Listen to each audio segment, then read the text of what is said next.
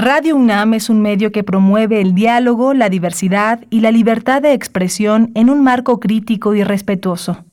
Los comentarios expresados a lo largo de su programación reflejan la opinión de quien los emite, mas no de la radiodifusora.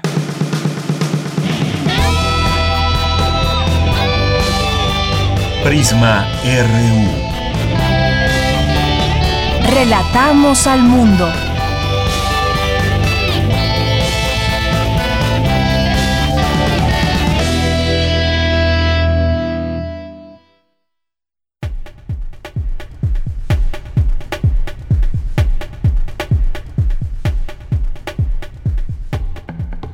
Muy ¿Qué tal? Muy buenas tardes. Gracias por estar con nosotros, por acompañarnos en este día lunes, donde estamos iniciando un mes más de este año 2020, un año que ha sido, pues, con todas sus características, eh, difícil, inesperado y demás. Y seguimos en este año enfrentando lo que venga con este tema de la pandemia. Iniciamos el mes de este junio, 1 de junio, lunes, un fin de semana que tuvimos para quizás romper con nuestras actividades cotidianas, quienes estén en casa, quienes sigan trabajando, yendo a las oficinas. A todos ustedes les mandamos un saludo y además hoy inicia esta llamada nueva normalidad, que ya estaremos hablando de esto para que queden todos los conceptos muy claros, que no se confunda el término o el, la situación de la sana distancia. Debemos seguir conservando la distancia en todos los lugares públicos donde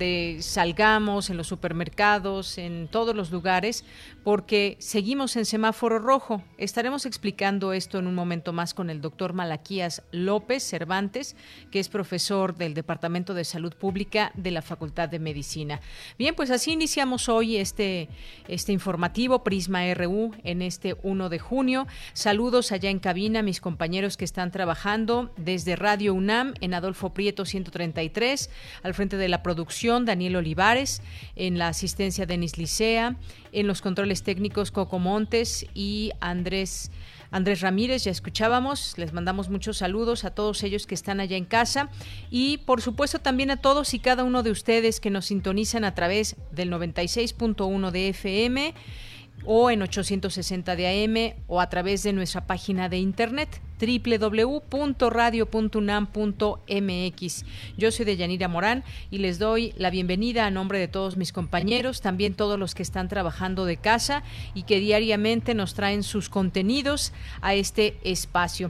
Pues bien, además de que tendremos hoy al doctor Malaquías López Cervantes, que si tienen preguntas de una vez háganlas llegar a través de nuestras redes sociales Twitter, arroba PrismaRU y, tweet, y y Prisma RU en Facebook. Estas dos vías tenemos de comunicación con ustedes, que muchas gracias por todos los mensajes que recibimos a lo largo del viernes, que fue nuestro festejo de cuatro años, y a lo largo del fin de semana. Muchas gracias.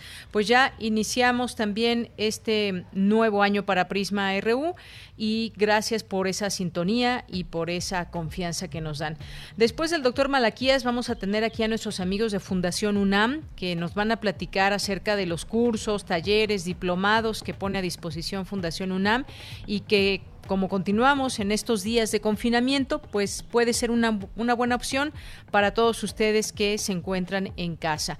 Y posteriormente vamos a platicar con Aleida Hernández Cervantes, que es doctora en Derecho por la UNAM e investigadora del Centro de Investigaciones Interdisciplinarias en Ciencias y Humanidades, el CEICH, para hablar con ella de una conversación que habrá en línea, pensar los tiempos de la pandemia desde el feminismo, el nuevo paradigma de la regulación pospandemia debe traducir la economía feminista y a su concepto de sostenimiento de la vida a normatividades de múltiples niveles eh, y principios que orienten las decisiones de la enseñanza, aprendizaje.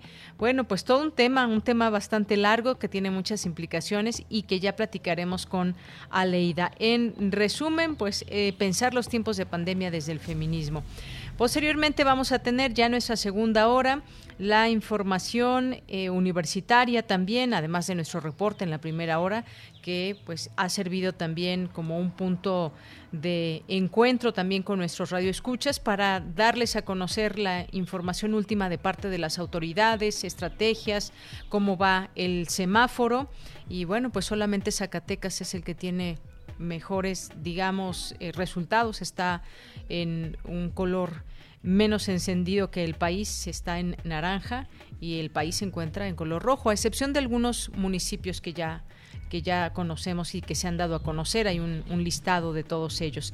Vamos a platicar también con José Luis Valdés Ugalde, que es politólogo e internacionalista, doctor en Relaciones Internacionales, y vamos a platicar con él sobre los disturbios que han marcado ya la sexta noche de masivas manifestaciones en Estados Unidos contra el racismo. Además, Anonymous reaparece y pone en jaque a Estados Unidos. ¿Qué está sucediendo allá en plena pandemia? Como sabemos, Estados Unidos tiene eh, números muy altos de personas que han fallecido, de personas contagiadas y aún pese a todo eso hay manifestaciones en varios estados de Estados Unidos. Así que platicaremos de este tema también sin duda importante, relevante y toda una organización que hay en todo esto y la forma también como lo describe Donald Trump, incluso una, una de las eh, de los grupos que están detrás de todo esto, a quien llama terroristas. Vamos a platicar de eso, vamos a tener hoy la cartografía RU con Otto Cázares, vamos a tener también cultura con Tamara Quiroz, que en esta ocasión nos presenta una entrevista a Jesús Ramírez Bermúdez, autor del libro Depresión, la noche más oscura, y también cerraremos con Montserrat Muñoz, que nos tiene algunas invitaciones. Así que no se pierdan el programa. Desde aquí, relatamos al mundo. Relatamos al mundo. Relatamos al mundo.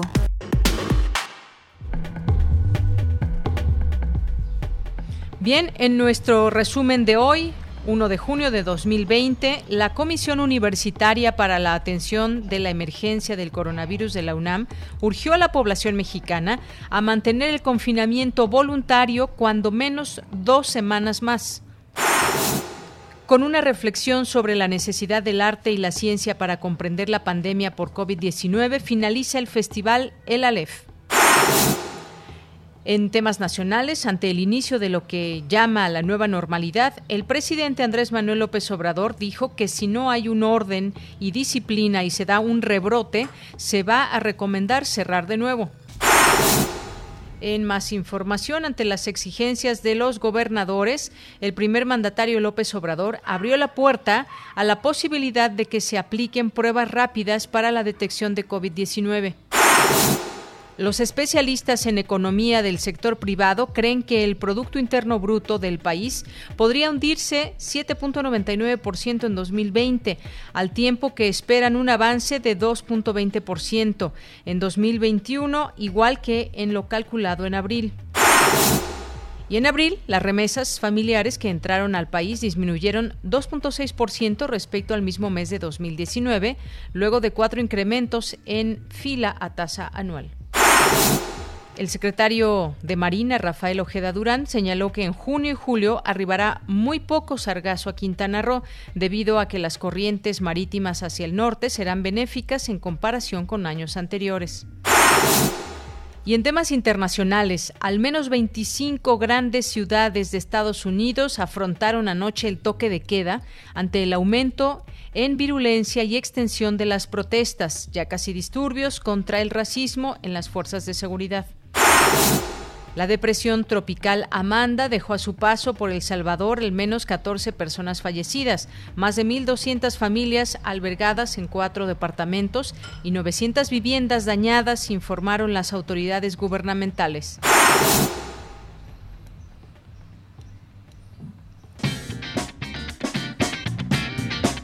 Hoy en la UNAM, ¿qué hacer y a dónde ir? La Filmoteca de la UNAM te invita a disfrutar de un recorrido por su Museo Virtual de Aparatos Cinematográficos, donde podrás observar los primeros dispositivos que se utilizaron para generar imágenes en movimiento y parte de su evolución hacia los aparatos cinematográficos actuales. Esta exposición la podrás disfrutar en formato tridimensional interactivo. Además, encontrarás información, fotografías, animaciones y videos de dichos aparatos de cine. Disfruta de este recorrido virtual ingresando al sitio www.filmoteca.unam.mx. Para los pequeños de casa también tenemos opciones. El Museo Universitario del Chopo los invita a participar en el concurso infantil Mi experiencia desde el confinamiento, que busca realizar una reflexión comunitaria sobre el impacto que la emergencia sanitaria provoca en las infancias. En este concurso podrán participar niñas y niños de 5 a 12 años, quienes deberán realizar un dibujo en cualquier técnica en un formato de tamaño carta se entregarán 8 premios consistentes en un paquete de libros editados por la UNAM directamente en el domicilio de los ganadores. Podrás enviar tu dibujo a partir de hoy y hasta el próximo 21 de junio. Los trabajos finalistas se publicarán en la página del Museo Universitario del Chopo a partir del lunes 29 de junio. Consulta las bases en el sitio oficial www.chopo.unam.mx. Recuerda que no debemos bajar la guardia ante la pandemia del coronavirus y lo más importante es estar bien informado a través de fuentes confiables y oficiales. Por ello, te seguimos recomendando sintonizar el programa de televisión La UNAM Responde, donde expertos y especialistas hablan de lo más relevante y actualizado de la COVID-19 a nivel nacional e internacional, así como las medidas que debemos seguir tomando para evitar un contagio. Sintoniza hoy y todos los días en punto de las 14.30 horas y en su repetición a las 18.30 horas la señal de TV UNAM por el canal 20.1 de televisión abierta. Recuerda, mantente informado y en la medida de lo posible, quédate en casa.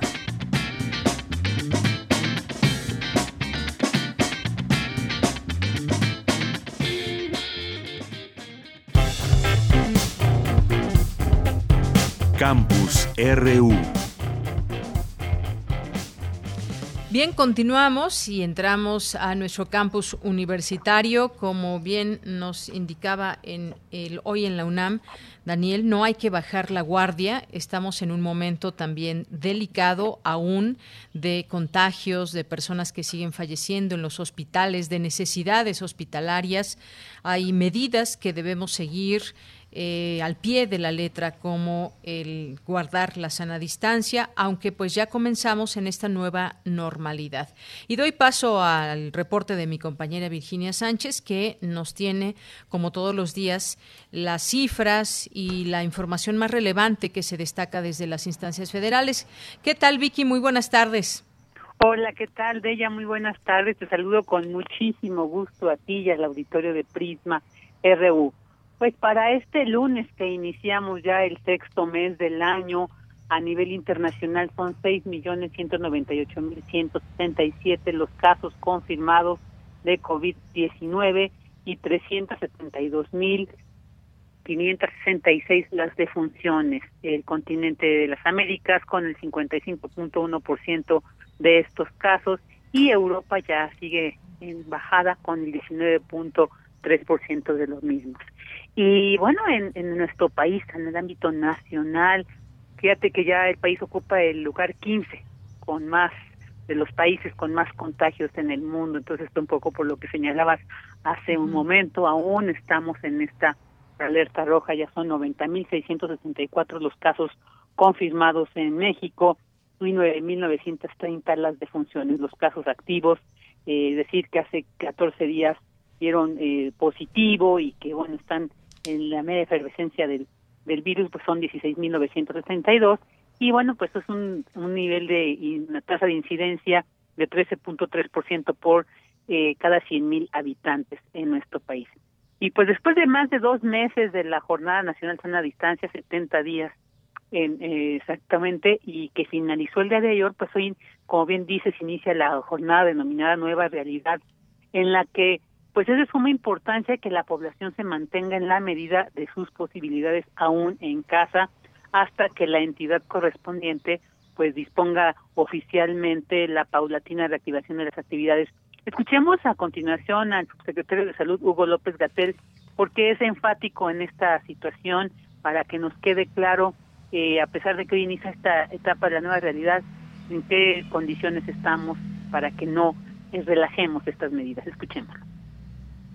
Hoy no, no se acaba la epidemia Hoy no se acaba la restricción necesaria de la movilidad en el espacio público para seguir mitigando la epidemia de COVID. Hoy no se acaba. Continúa la epidemia y es importantísimo mantenernos todavía con las medidas de mitigación que se basan en restringir la movilidad en el espacio público. Mañana, primero de junio, no es regresar a la normalidad, no es abrir libremente todas las actividades sociales, económicas y desde luego las educativas. No lo es, no lo es. Lo enfatizo porque es imprescindible que la sociedad sepa que el peligro persiste y que toda la República se encuentra en el semáforo rojo, con excepción del estado de Zacatecas que se encuentra con semáforo en anaranjado y que probablemente el propio gobierno libre y soberano de Zacatecas tomará decisiones para mantener por algunos días más la restricción de la movilidad.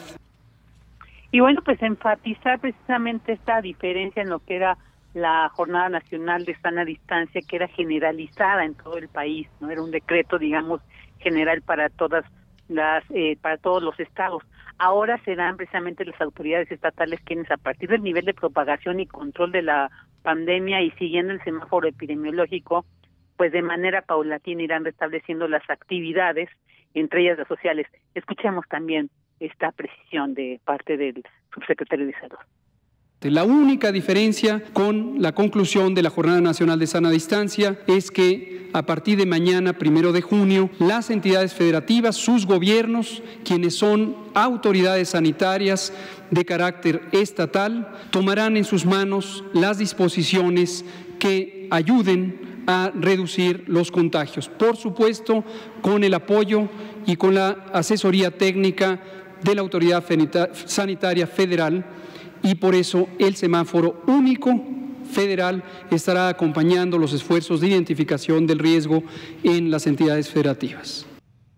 Y bueno, hace unos momentos también la jefa de gobierno capitalino, Claudia Sheinbaum, quien detalló que pues ya en la Ciudad de México son 25.018 los casos y 2.658 lamentablemente las personas que han perdido la vida a causa de este de este virus, este coronavirus eh, COVID-19. Y bueno, los casos activos en la capital son de 4.074.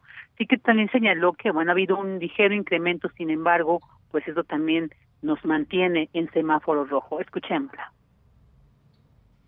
Tenemos un muy ligero incremento en los últimos tres días y pues prácticamente una línea constante en los últimos diez días, aunque es de remarcar que hay un ligero incremento en los últimos días. Por eso nuestro llamado y la importancia a que reconozcamos que estamos en semáforo rojo, que lo mejor es seguir manteniéndonos en casa y solamente están autorizadas las actividades reconocidas como esenciales, que son las actividades previas relacionadas con alimentación, farmacéutica, etcétera, y se incorporaron tres nuevas actividades que poco a poco van a ir entrando en el semáforo rojo, pero esta información es muy importante a la ciudadanía, que seguimos en semáforo rojo y en los últimos días hay un ligero incremento en el número de hospitalizados. Bueno, la jefa de gobierno capitalino. Y bueno, nada más para concluir, destacar que precisamente el día de ayer, durante esta conferencia nocturna y en el marco del Día Mundial sin Tabaco, la Organización Mundial de la Salud entregó uno de los tres premios otorgados este año. Uno fue al Ministerio de Salud de Venezuela y otro a un médico brasileño.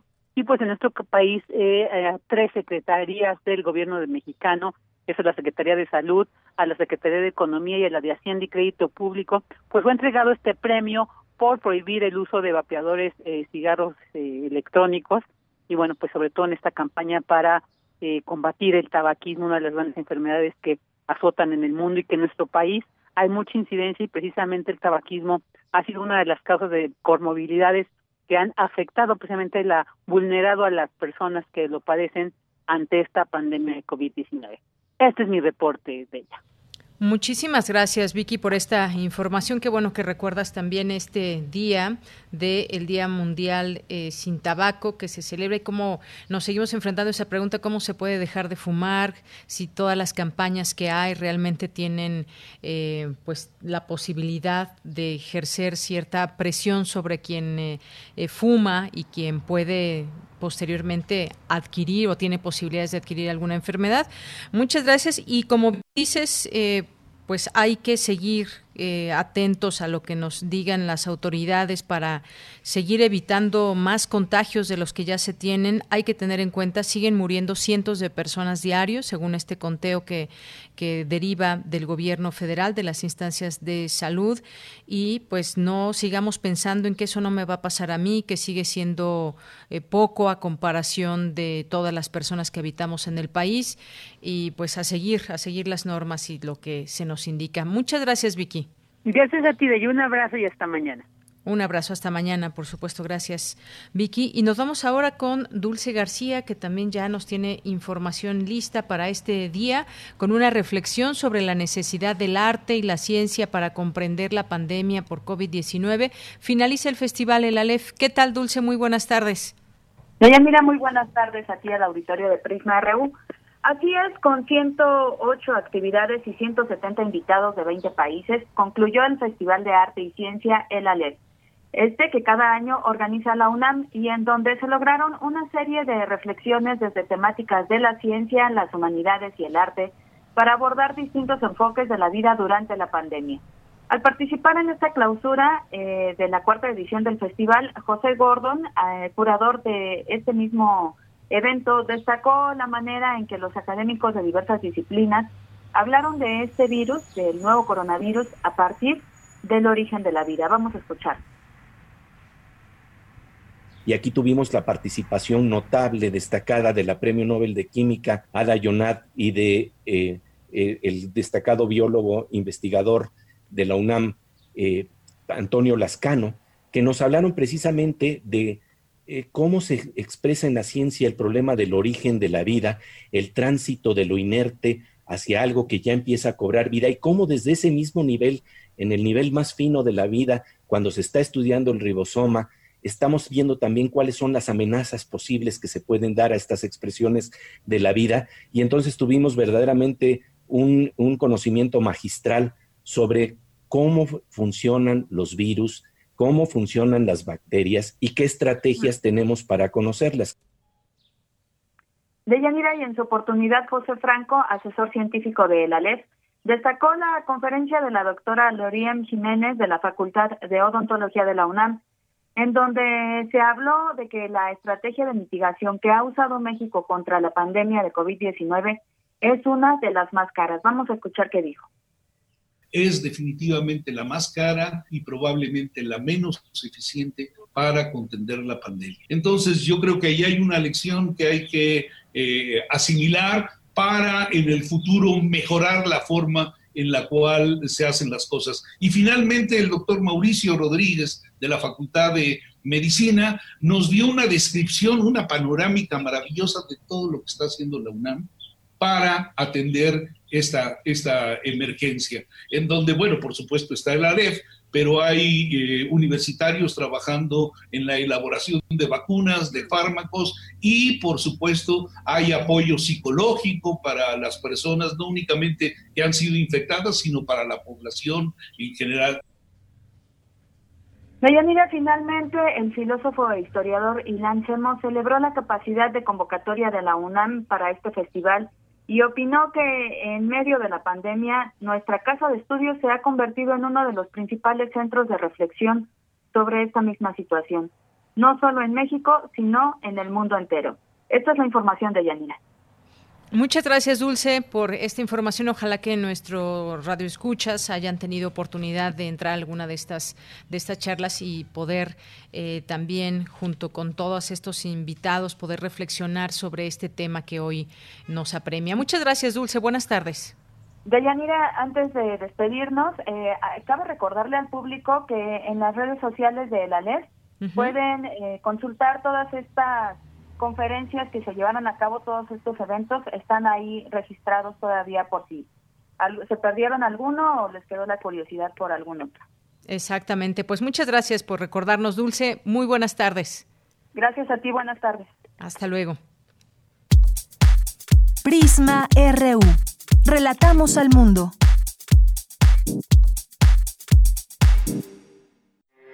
Porque tu opinión es importante, síguenos en nuestras redes sociales, en Facebook como Prisma RU y en Twitter como arroba PrismaRU. Bien, continuamos y ya tenemos en la línea telefónica cuando es la una de la tarde con 28 minutos al doctor Malaquías López Cervantes, profesor del Departamento de Salud Pública de la Facultad de Medicina de la UNAM e integrante de la Comisión Científica para atender la emergencia. ¿Qué tal, doctor? Bienvenido, buenas tardes. Buenas tardes, doña Mira, pues a la orden. Doctor, pues hablar de esta nueva normalidad, creo que quedan eh, pues muchas cosas que dejar en claro para toda la población, porque hay una, quizás puede haber una cierta confusión con el tema de su sana distancia. Eh, se acaba, digamos, esta jornada, pero no el llamado a seguir eh, distantes el uno del otro, sobre todo en lugares públicos. ¿Qué me dice de esta nueva normalidad? Bueno, yo creo que ha habido una falta de sensibilidad al insistir en que se acaba la jornada y que entramos a una nueva normalidad que pues no es normal. Entonces, este, creo que los mensajes se han vuelto contradictorios, que se ha generado confusión. Eso me dice a mí la gente con la que platico, que no saben qué hacer, si ya es como volver a la vida anterior o, no. Entonces creo yo que no se gana nada con mandar en este momento un mensaje así y este pues resulta peligroso porque se puede reactivar la transmisión y podemos empezar a ver otra vez muchos o más casos todavía de lo que hasta ahorita se han estado presentando. Así es, doctor. Eh, también se hace la pregunta, y yo creo que es una pregunta que también se hace en muchas naciones, si se pudieron haber evitado tantas muertes. Por supuesto que todavía no termina el conteo en pues prácticamente muchos o todos los lugares eh, del mundo. En algunos ya se cuentan muy por muy pocas muertes por día. No es el caso ahora en el que se encuentra México, por ejemplo. Pero eh, ¿qué falla o tenía que ser así en este tema? Eh, no hay de otra más que enfrentarlo con lo que se tiene. ¿Qué opina de todo esto que hemos vivido desde estas campañas, desde el gobierno federal, la información, cómo se da a la población y finalmente pues todo este asunto de, eh, de atender a lo que se nos dice como ese tema de la sana distancia y cómo tomar las distintas precauciones que se supone debemos de estar llevando hasta el momento. Este, bueno, yo creo que la primera parte de la pregunta que es si pudo haber sido diferente, pues tal vez sí. Eh, lo que se planteó, al menos desde la Organización Mundial de la Salud, eh, tendría más que ver con la contención que con la mitigación. Y la contención entendida como la detección de los casos y el intento por evitar que los contactos se diseminaran y eso se dejó de hacer en México desde que se habló de la llamada fase 3. Hasta entonces, que se suponía que solamente teníamos casos de importación, se supone que, porque digo se supone porque nunca vimos las pruebas, que había eh, control de los contactos. En el momento en el que se dijo fase 3 se olvidó. ¿Se olvidó, doctor? Bueno, creo que, doctor, Quizás nos dejó en espera, quizás le entró alguna otra llamada, pero es importante hacer estas aclaraciones. Como bien decía el doctor, a él también le llegaron estas dudas de parte de las personas de si regresábamos a la normalidad de antes, no, y por eso ahora se llama nueva normalidad. En fin, hay hay que tener bien claro este, este mensaje y si se atienden a estas conferencias de las 7 de la noche, pues el mapa de, de la República Mexicana está en rojo. Nos decía, doctor. Pues sí, no sé hasta dónde se escuchó, pero lo que estaba yo diciendo es que a mí me parece que las cosas pudieron haber sido diferentes, no sé cuánto, pero sí diferentes, y este y, y que bueno, pues tal vez con evitar una muerte ya ya tendríamos ganancia, ¿no? Yo creo que dejar correr los contagios indiscriminadamente en la llamada etapa 3 eh, provocó muchos casos graves que ya no recibieron la atención correcta a nivel de los hospitales. Ahora ha habido muchas quejas de parte de del personal médico que dice que pues no se dio la atención correcta a las personas. No, no se dio, sí. Ya sea por la carencia de materiales, ya sea porque las personas llegaban demasiado tarde y pues no hubo manera de, de ya darles la atención que hubiera podido salvarles la vida. Hay, doctor, un llamado por parte del presidente Andrés Manuel López Obrador, un exhorto a la población a iniciar esta nueva normalidad con las recomendaciones establecidas por autoridades de salud y evitar de nueva cuenta se frenen actividades económicas, es decir, el regreso poco a poco a las actividades económicas, sociales y culturales en todo el país, dependiendo el color del semáforo y dependiendo también las acciones que lleve a cabo cada gobierno. Cada gobernador tendrá en sus manos la posibilidad de implementar las medidas para la gente que habita en su demarcación. ¿Cómo ve esto de que ya haya iniciado el presidente sus giras? Mire, a mí me parece mal eh, un mensaje contradictorio. Esta epidemia ha estado llena de, de mensajes contradictorios. Primero, no vayas al médico, pero luego si llegas demasiado tarde, pues ya ni modo te mueres, ¿no? Y así sucesivamente, eh, no uses el cubrebocas, luego que mejor sí, y ha habido muchas eh, cosas similares. Yo creo que aquí lo que se está privilegiando, pues es la búsqueda de actividad económica y se está menospreciando el impacto que puede tener esto sobre la salud de la población.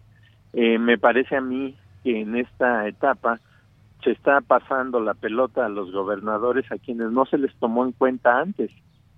Yo creo que todas las decisiones eh, se tomaron a un solo nivel, a los gobernadores más bien se les dijo tienen que hacer lo que yo les diga y ahora en esta condición les dicen bueno pues ahora tú decides, pero si las decisiones eh, dan mal resultado, ¿de quién es la responsabilidad? Entonces yo creo que que parte de la confusión es esa de iniciar una nueva normalidad. ¿Acaso se entiende por normalidad estar en la zona más intensa de una epidemia? Creo yo que no. ¿Qué es el caso de Quintana Roo? Pues de todos los estados, menos disque Zacatecas, ¿no? Así es.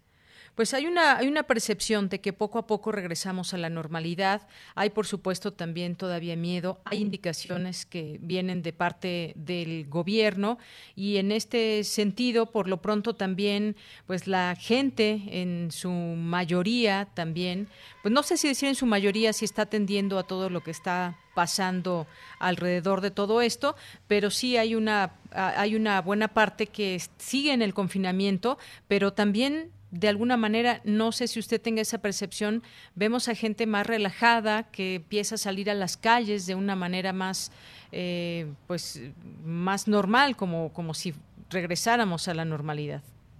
Bueno, sí, justamente, eso es lo que preocupa, que vemos imágenes de la gente que anda circulando por la calle sin preocupación alguna, como si nada hubiera sucedido nunca y creo yo que lo que estamos poniendo en peligro es todo el ahorro que tuvimos de contagios y de muertes por haber estado una parte de la población recluida en su domicilio y que si de repente ahora les dicen salgan a la calle y se intensifica más la, la transmisión, eh, vamos a tener un pico mucho mayor de lo que hasta ahora hemos visto.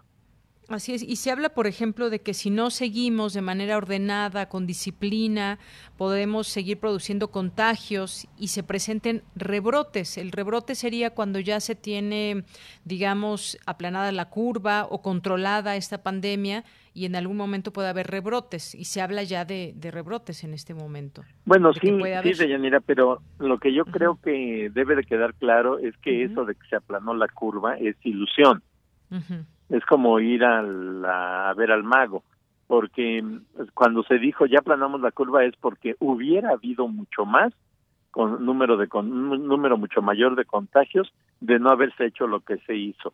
¿Y de dónde sacaron eso? O sea, yo creo que todo eso es como un acto de prestidigitación donde lo que tenemos que hacer es simplemente creer como si fuera cosa de la Virgen de Guadalupe o algo equivalente. Yo creo que tenían que haberse dado eh, información clara, duda, sin dudas, exactamente qué se hizo y cuáles eran las consecuencias de lo que se estaba planteando. Yo creo que ha sido muy confuso todo, que más bien ha sido como mantener a la gente, este, pues en cierto modo engañada al estarle presentando, eh, bueno, conferencias de que miren cómo vamos y luego miren qué bien vamos y ahora pues ya ni modo, ¿no? Ya se acabó el plazo que nos habíamos fijado y ya todo mundo a la calle. Eso no se vale. Bien, en, en, este sentido, todo esto que se ha hecho desde esta estrategia, digamos, esta estrategia desde la autoridad de salud, ha tenido sus errores, ha tenido también aciertos. Doctor, ¿qué le parece? Mire, yo creo que un acierto fue interesar a la población, involucrarla, pero esa participación de la comunidad se pierde cuando la comunidad se confunde. Y yo creo que justo ese es el caso actual, que todo mundo está hecho bola. Nadie sabe realmente qué ni cómo, eh, dónde nos están dejando, para dónde nos están mandando, y, y creo que el gran peligro es ver más muertes más enfermos. Y bueno, pues se ha dado una cifra que podríamos llegar incluso a los 30 mil muertos, un aproximado, digamos, que dio el doctor López Gatel. Bueno, eso parece la cifra conservadora, porque ahora resulta que hay un servidor que maneja eh, un profesor, creo que de MIT, donde eh, se tiene una, un mecanismo de inteligencia artificial que está reprogramando continuamente la, las estimaciones. Y según ese servidor podríamos pasar de 100.000 mil muertes. Entonces no, no quisiera yo ni, ni de broma imaginar un escenario tan descabellado. Yo creo que habrá que tener la guardia en alto y quienes tengan la posibilidad, gobernadores, presidentes municipales, quien sea, que tomen decisiones rápidas en cuanto veamos cómo se va comportando eh, la epidemia en esta nueva etapa. Muy bien. Bueno, pues seguiremos también informando desde estos micrófonos, estas eh, eh, pues estas reflexiones también en torno a lo que va sucediendo y esos mensajes también que se envían desde la autoridad. Por lo pronto, doctor, muchísimas gracias por estar con nosotros. Muchas gracias, este, y estoy a disposición de ustedes. Muchísimas gracias. Le agradecemos mucho. Hasta luego. El doctor Malaquías López Cervantes, profesor del Departamento de Salud Pública de la Facultad de Medicina de la UNAM e integrante de la Comisión Científica para atender la emergencia. Continuamos. Prisma RU. Relatamos al mundo.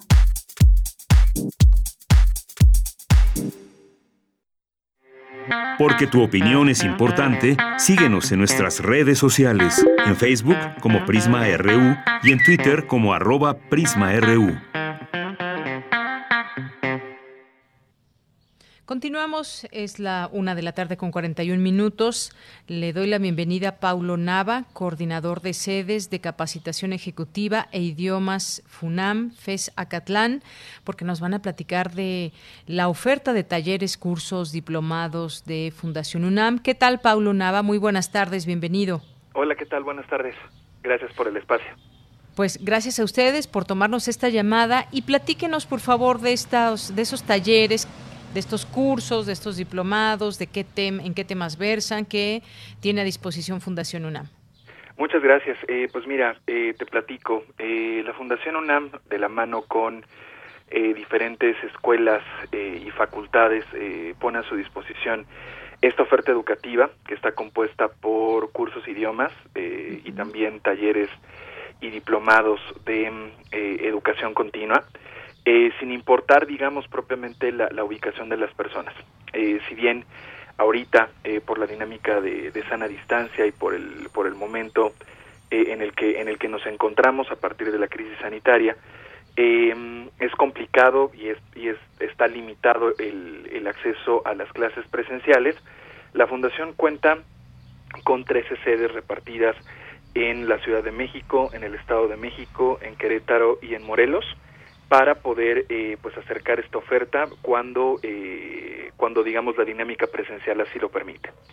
En este momento, así como la UNAM no se detiene, las sedes pertenecientes a la fundación tampoco lo hacen y se encuentran en este momento ofreciendo parte de los programas académicos que eh, se hacían de manera presencial hoy a distancia, pensando en que pues siempre es bueno contar con estas alternativas académicas para, eh, para que las personas que, que, así lo desean y que así pueden hacerlo, eh, pues bueno, aprovechen el tiempo que todavía permanecemos en casa para poder em, para poder seguirse preparando.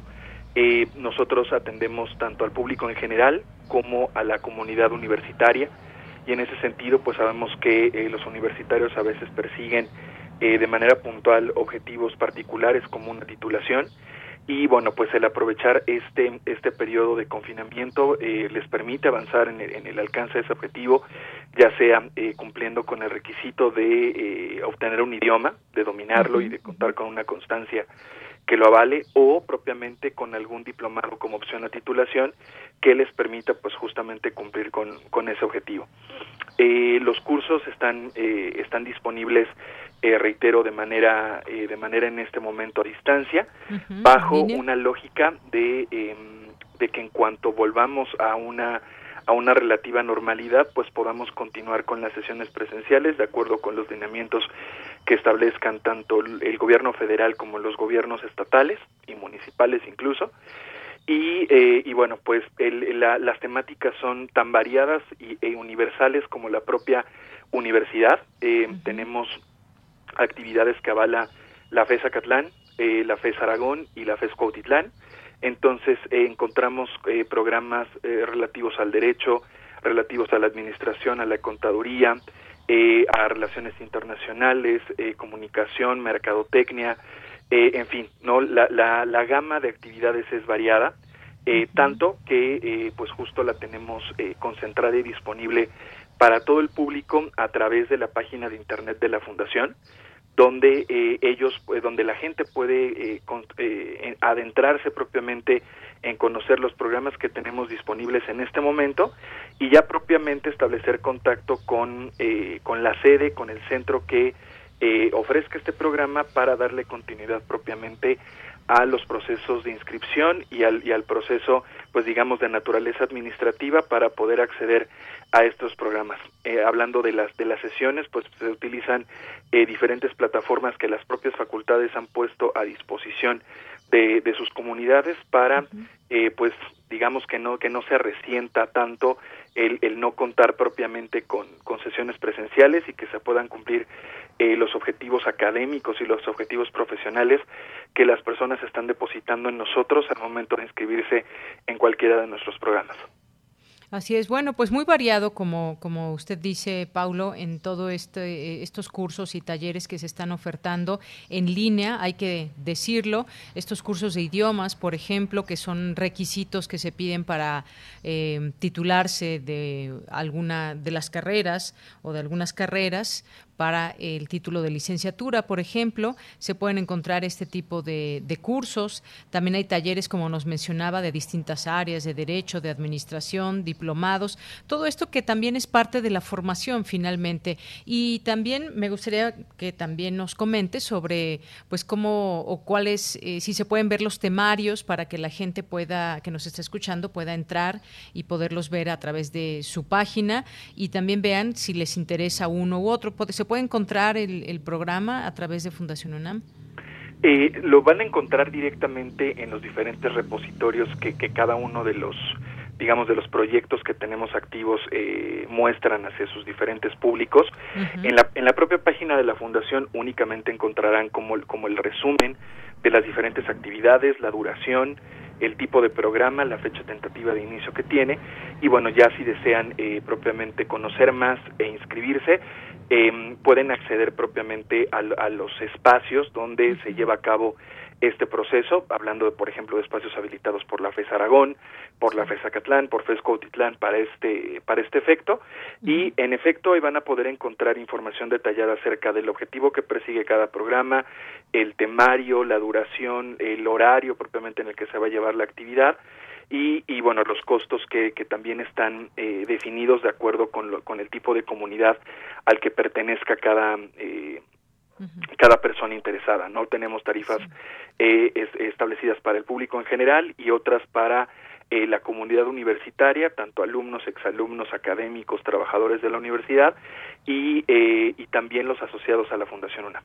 Muy bien, justo eso iba a preguntar si estos cursos, estos talleres son solamente para la comunidad universitaria, también para el público general. Queda contestado que es para ambos, para el público general y gente que pertenezca a la comunidad universitaria. Muy bien, pues creo que ya tenemos todos los datos. Le sugerimos a nuestro público que se meta a la página de Fundación UNAM y pueda encontrar estas opciones. ¿Algo más que quiera agregar, Paula? Paulo. Eh, muchas gracias. Pues si, si me lo permite, podría compartir específicamente eh, las las direcciones, no de tanto en nuestra página de internet como nuestras redes sociales donde eh, el público puede puede encontrar toda esta información. Claro que sí. Empezaría con nuestra página web que es www.fundacionunam.org.mx. En Facebook nos encuentran como fundación.unam.mx y en Twitter como arroba fundación-unam. Perfecto. Bueno, pues ahí a través de estas vías también podemos ubicarlos perfectamente. Paulo Nava, muchísimas gracias por estar con nosotros en Prisma RU de Radio UNAM. Muchas gracias, hasta luego. Hasta luego. Pues agradecemos esta colaboración con Fundación UNAM, que siempre tenemos información de lo que están haciendo y en este caso de estos talleres, cursos y diplomados. Gracias a Paulo Nava, que es coordinador de las sedes de capacitación ejecutiva e idiomas FUNAM FESACATLán. Continuamos. Relatamos al mundo. Relatamos al mundo.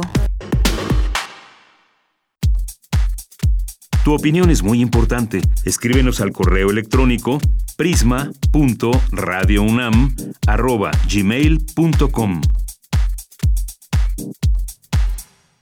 Una con 49 minutos y le doy la bienvenida a Aleida Hernández Cervantes, que es doctora en Derecho por la UNAM e investigadora del SAGE, del Centro de Investigaciones Interdisciplinarias en Ciencias y Humanidades. Doctora, bienvenida, muy buenas tardes. Muy buenas tardes, Deyanira. Gracias por la invitación. Eh, doctora Leida, pues quisiéramos platicar con usted sobre eh, pensar los tiempos de pandemia desde el feminismo. Cuéntenos sobre esta charla desde el SAGE, sobre este nuevo paradigma o cómo, cómo entender estos nuevos tiempos de la pandemia desde la mirada feminista. Así es, mañana tendremos una charla a las 11 de la mañana por la plataforma de SAGE eh, pues mira, yo he pensado esta charla porque nos encontramos ante situaciones de riesgo, de vulnerabilidad, de confinamiento, ante la necesidad de cuidados a los otros, a los enfermos, a personas dependientes como niños y niñas, personas adultas mayores y personas con discapacidades que necesitan de cuidados y atenciones. Todo esto nos pone al descubierto la pandemia y nos permite recordar la importancia del trabajo del hogar y el trabajo de cuidados, la trascendencia que no hemos querido ver que tiene todos estos trabajos para generar condiciones para la reproducción social, para la reproducción humana, para la vida. Y también algo que hemos olvidado mucho, la centralidad de la naturaleza y nuestra relación con ella que ya no debe de ser en términos jerárquicos, porque siempre nos hemos visto en términos eh, el ser humano superior a la, a la naturaleza o controlándola, sino en términos ecosistémicos. Todo esto lo piensa muy bien el feminismo, lo viene pensando muy bien desde la economía feminista a través de muchos conceptos, entre ellos el concepto de sostenimiento de la vida y de la psicología y la ética feminista, en particular la ética del cuidado. A mí me parece que ante esta situación en la que nos encontramos de pérdidas de miles de empleos en nuestro país también y en el mundo, tenemos que reestructurar la economía, verla con otro enfoque, porque ha habido miles de pérdidas humanas, afectaciones a las familias por esas pérdidas, entre otras graves situaciones que las sociedades tendremos que enfrentar. Desde mi punto de vista, les quiero comentar, me parece que estamos ante una situación eh, digamos que con ciertas particularidades, pero análoga a la que se encontraba el mundo después de la Segunda Guerra Mundial. Cuando se dio la Segunda Guerra Mundial, después de ella, hubo una respuesta fuerte ante esa crisis. Y la respuesta fue a través de configurar la seguridad social y el proyecto de Welfare State del Estado del Bienestar. La seguridad social articuló todos los programas, las subvenciones y seguros sociales desarticulados que había para ese momento y los integró en un sistema al que se le llamó seguridad social y que muchos conocemos, aunque ya por muchos años y décadas haya estado privatizándose, ¿no? Esta seguridad social, desde la cuna hasta la tumba, como dijo el célebre creador de aquella, ah, de aquella propuesta, William Beveridge, el inglés economista, eh, él planteó seguros para niños y niñas huérfanos, seguros de desempleo, seguros sociales en función de las relaciones laborales, retiro, seguros de retiro de vejez. En, en suma, se propuso una gran respuesta ante la, ante la gran crisis de posguerra. Y ahora nos preguntamos, ¿cuál será la respuesta de esta gran crisis actual que incluye elementos sanitarios, no solo económicos, sociales, también emocionales, y otros que no se consideraron en aquel tiempo, como tomar en cuenta el enfoque de género y tener a la naturaleza como centro de nuestras preocupaciones y ocupaciones. En ese sentido, recuperando conceptos desde la economía feminista y la ética feminista como la ética del cuidado, yo lo que quiero proponer en la charla de mañana y en lo subsecuente es llamar desde el derecho y la política a una nueva propuesta, nuevo pacto social violeta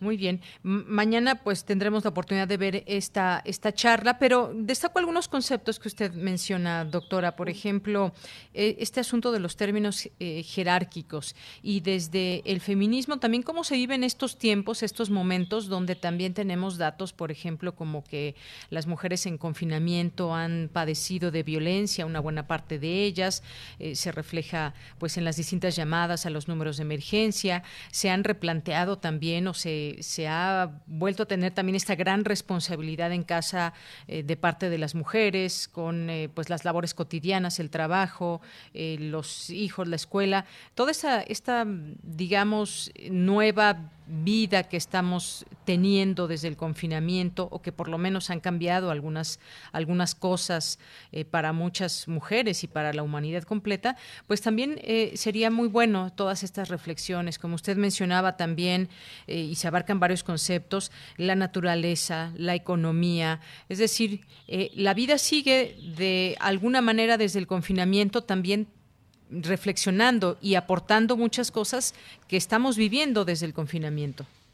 Sí, precisamente esto, esto es producto de las de reflexiones que hemos tenido incluso en seminarios dentro del confinamiento. Cuando empezó el confinamiento yo les propuse a colegas, amigas, estudiantes, eh, empezar cada semana a revisar textos, a revisar teorías, a revisar eh, conceptos para entender lo que nos estaba pasando, o sea, cómo estar viviendo el confinamiento, cómo el aumento de, eh, cómo se intensifican los trabajos de cuidados y del hogar, y cómo en ese confinamiento se aumenta también la violencia contra las mujeres. Eh, en ese sentido, por ejemplo, la CEPAL cuando, cuando hizo una revisión de todo lo que estaba pasando, con 37 países y territorios de América Latina y el Caribe que cerraron escuelas, pues 113 millones de niños y niñas y adolescentes se encuentran más eh, alrededor de, esa, de ese número en sus casas. Y son las mujeres las que sostienen y atienden a estos millones de niños. Pues imaginemos, si antes del COVID-19 en América Latina las mujeres destinaban al trabajo del hogar y de cuidados entre 22 y 42 horas semanales. Imaginémonos ahora cuántas horas se están dedicando al día y todos los días en casa. En México, por ejemplo, se estimó que el valor monetario de los cuidados de salud brindados en el hogar equivalía al 85,5% del valor de todos los servicios hospitalarios y de ese las mujeres aportaban 72 ciento de ese valor monetario.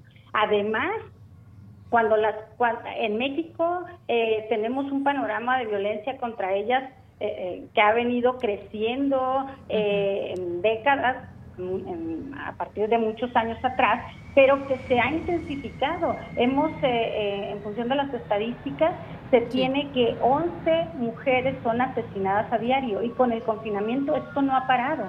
Eso se, se creía que se podría parar, pero no, al contrario, se ha intensificado porque las redes de apoyo de las mujeres también están confinadas y, resulta que se vuelve un poco más complicado acceder unas y otras, entre ellas, para el apoyo. Sin embargo, las mujeres tienen, tenemos muchas formas de rearticularnos y de, y de sostener esas redes. Entonces, eh, el movimiento feminista en este momento está rearticulado después de incluso un, un momento muy álgido y de, y, de, y de mucha visibilidad pública como fue eh, la marcha del 8 de marzo y la huelga, digamos, la huelga del 9 de, de marzo, ¿no? Entonces, ahora está otra vez rearticulado, está fuerte, está en redes, está ocupando el espacio público como siempre, eh, enfatizando que no se debe de dejar a un lado las políticas de atención, de prevención, de sanción e investigación a la violencia contra las mujeres. Es un momento muy difícil para todos y para todas, pero especialmente para las mujeres, porque por un lado siguen viviendo, la, la mayoría de las mujeres sigue viviendo violencia, y las que viven violencia se ha intensificado por estar confinadas con el agresor y además de eso se ha intensificado el trabajo del hogar y de cuidados. Entonces estamos en, en el peor de los mundos posibles en este momento. Bien, pues esto es parte de lo que se reflexionará el día de mañana, 11 de la mañana, ahí en la página del CEICH.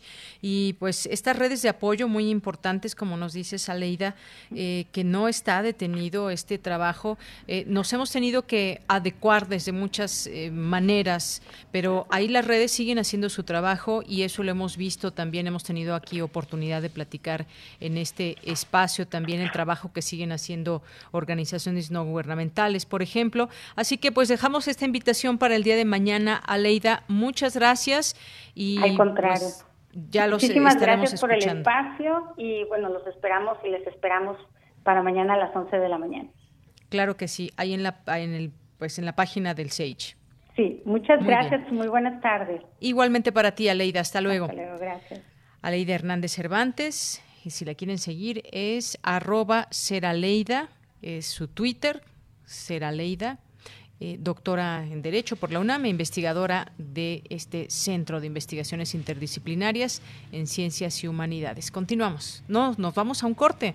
Nos damos un corte. Regresamos a la segunda hora de Prisma RU. Tu opinión es muy importante. Escríbenos al correo electrónico prisma.radiounam@gmail.com.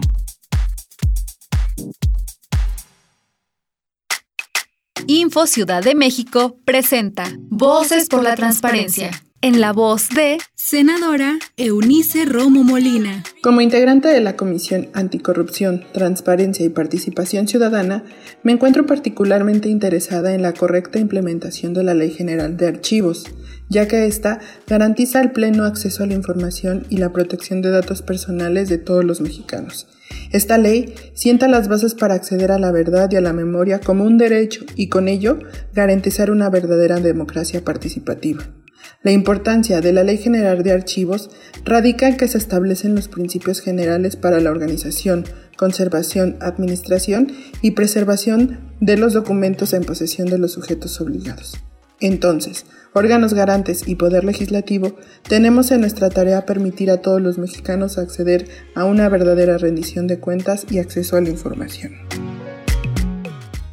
Las enfermeras, doctores y personal de salud se han convertido en verdaderos héroes, que ante la contingencia nos están dando todo y lo seguirán haciendo. Hoy arriesgan su vida para salvarla de otros. Luchan en primera fila contra un enemigo invisible que nos ataca día a día. Hoy, ellos son los protagonistas, a quienes les agradecemos que su prioridad sea nuestro bienestar. Reconocemos su coraje, entrega y vocación. Gracias por compartirnos su valor y esperanza ante la adversidad. A todos ustedes, nuestro respeto y admiración. Partido Verde, por un México unido. En junio preparamos el retorno escalonado a la normalidad tras cuarentena por el COVID-19. Las actividades esenciales se han mantenido durante la contingencia A partir del 18 de mayo se levantarán las restricciones en municipios que estén libres de contagios. Todas las empresas y establecimientos aplicarán las medidas sanitarias obligatorias. Desde el primero de junio, un semáforo semanal informará el tipo de actividades a reanudar en cada entidad y región del país. Gobierno de México.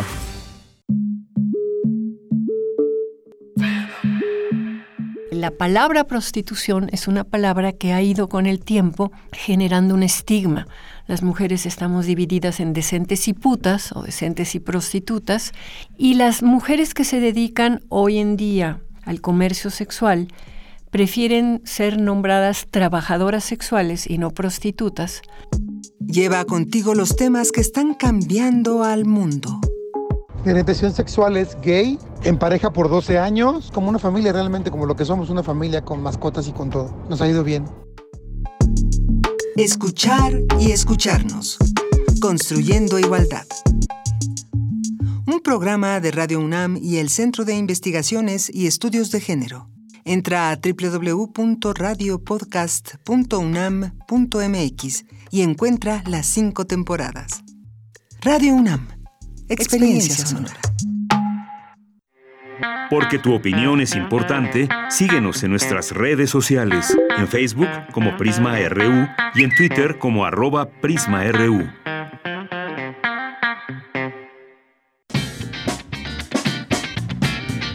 Mañana en la UNAM, ¿qué hacer y a dónde ir? La Dirección General de Música de la UNAM te invita a disfrutar de sus ciclos sinfónicos, con conciertos de la Orquesta Juvenil Universitaria Eduardo Mata y la Filarmónica de nuestra máxima casa de estudios, que se han presentado en la Sala Nezahualcóyotl del Centro Cultural Universitario. Los ciclos sinfónicos se encuentran disponibles en el canal de YouTube de Música UNAM. Cultura UNAM te invita a disfrutar y revivir la última edición del festival El Alep a través de charlas, conferencias y diversas actividades artísticas, como la intervención de Elena Chávez del Instituto de Investigaciones Estéticas y profesora de la Facultad de Filosofía y Letras de la UNAM, quien reflexionó acerca de cómo la pandemia está reconfigurando la forma de apreciar y exhibir el arte. Disfruta de esta y otras participaciones en el sitio oficial www.culturaunam.mx diagonal el Alep. Teatro UNAM te invita a disfrutar del proyecto Tejiendo Redes, donde jóvenes actrices reflexionan, a través del teatro, sobre cómo viven la cuarentena y la contingencia sanitaria por la COVID-19. Este material se encuentra disponible en el sitio oficial www.teatrounam.com.mx diagonal teatro diagonal tejiendo redes. Disfruta del teatro universitario y recuerda, quédate en casa. Para Prisma RU, Daniel Olivares Aranda.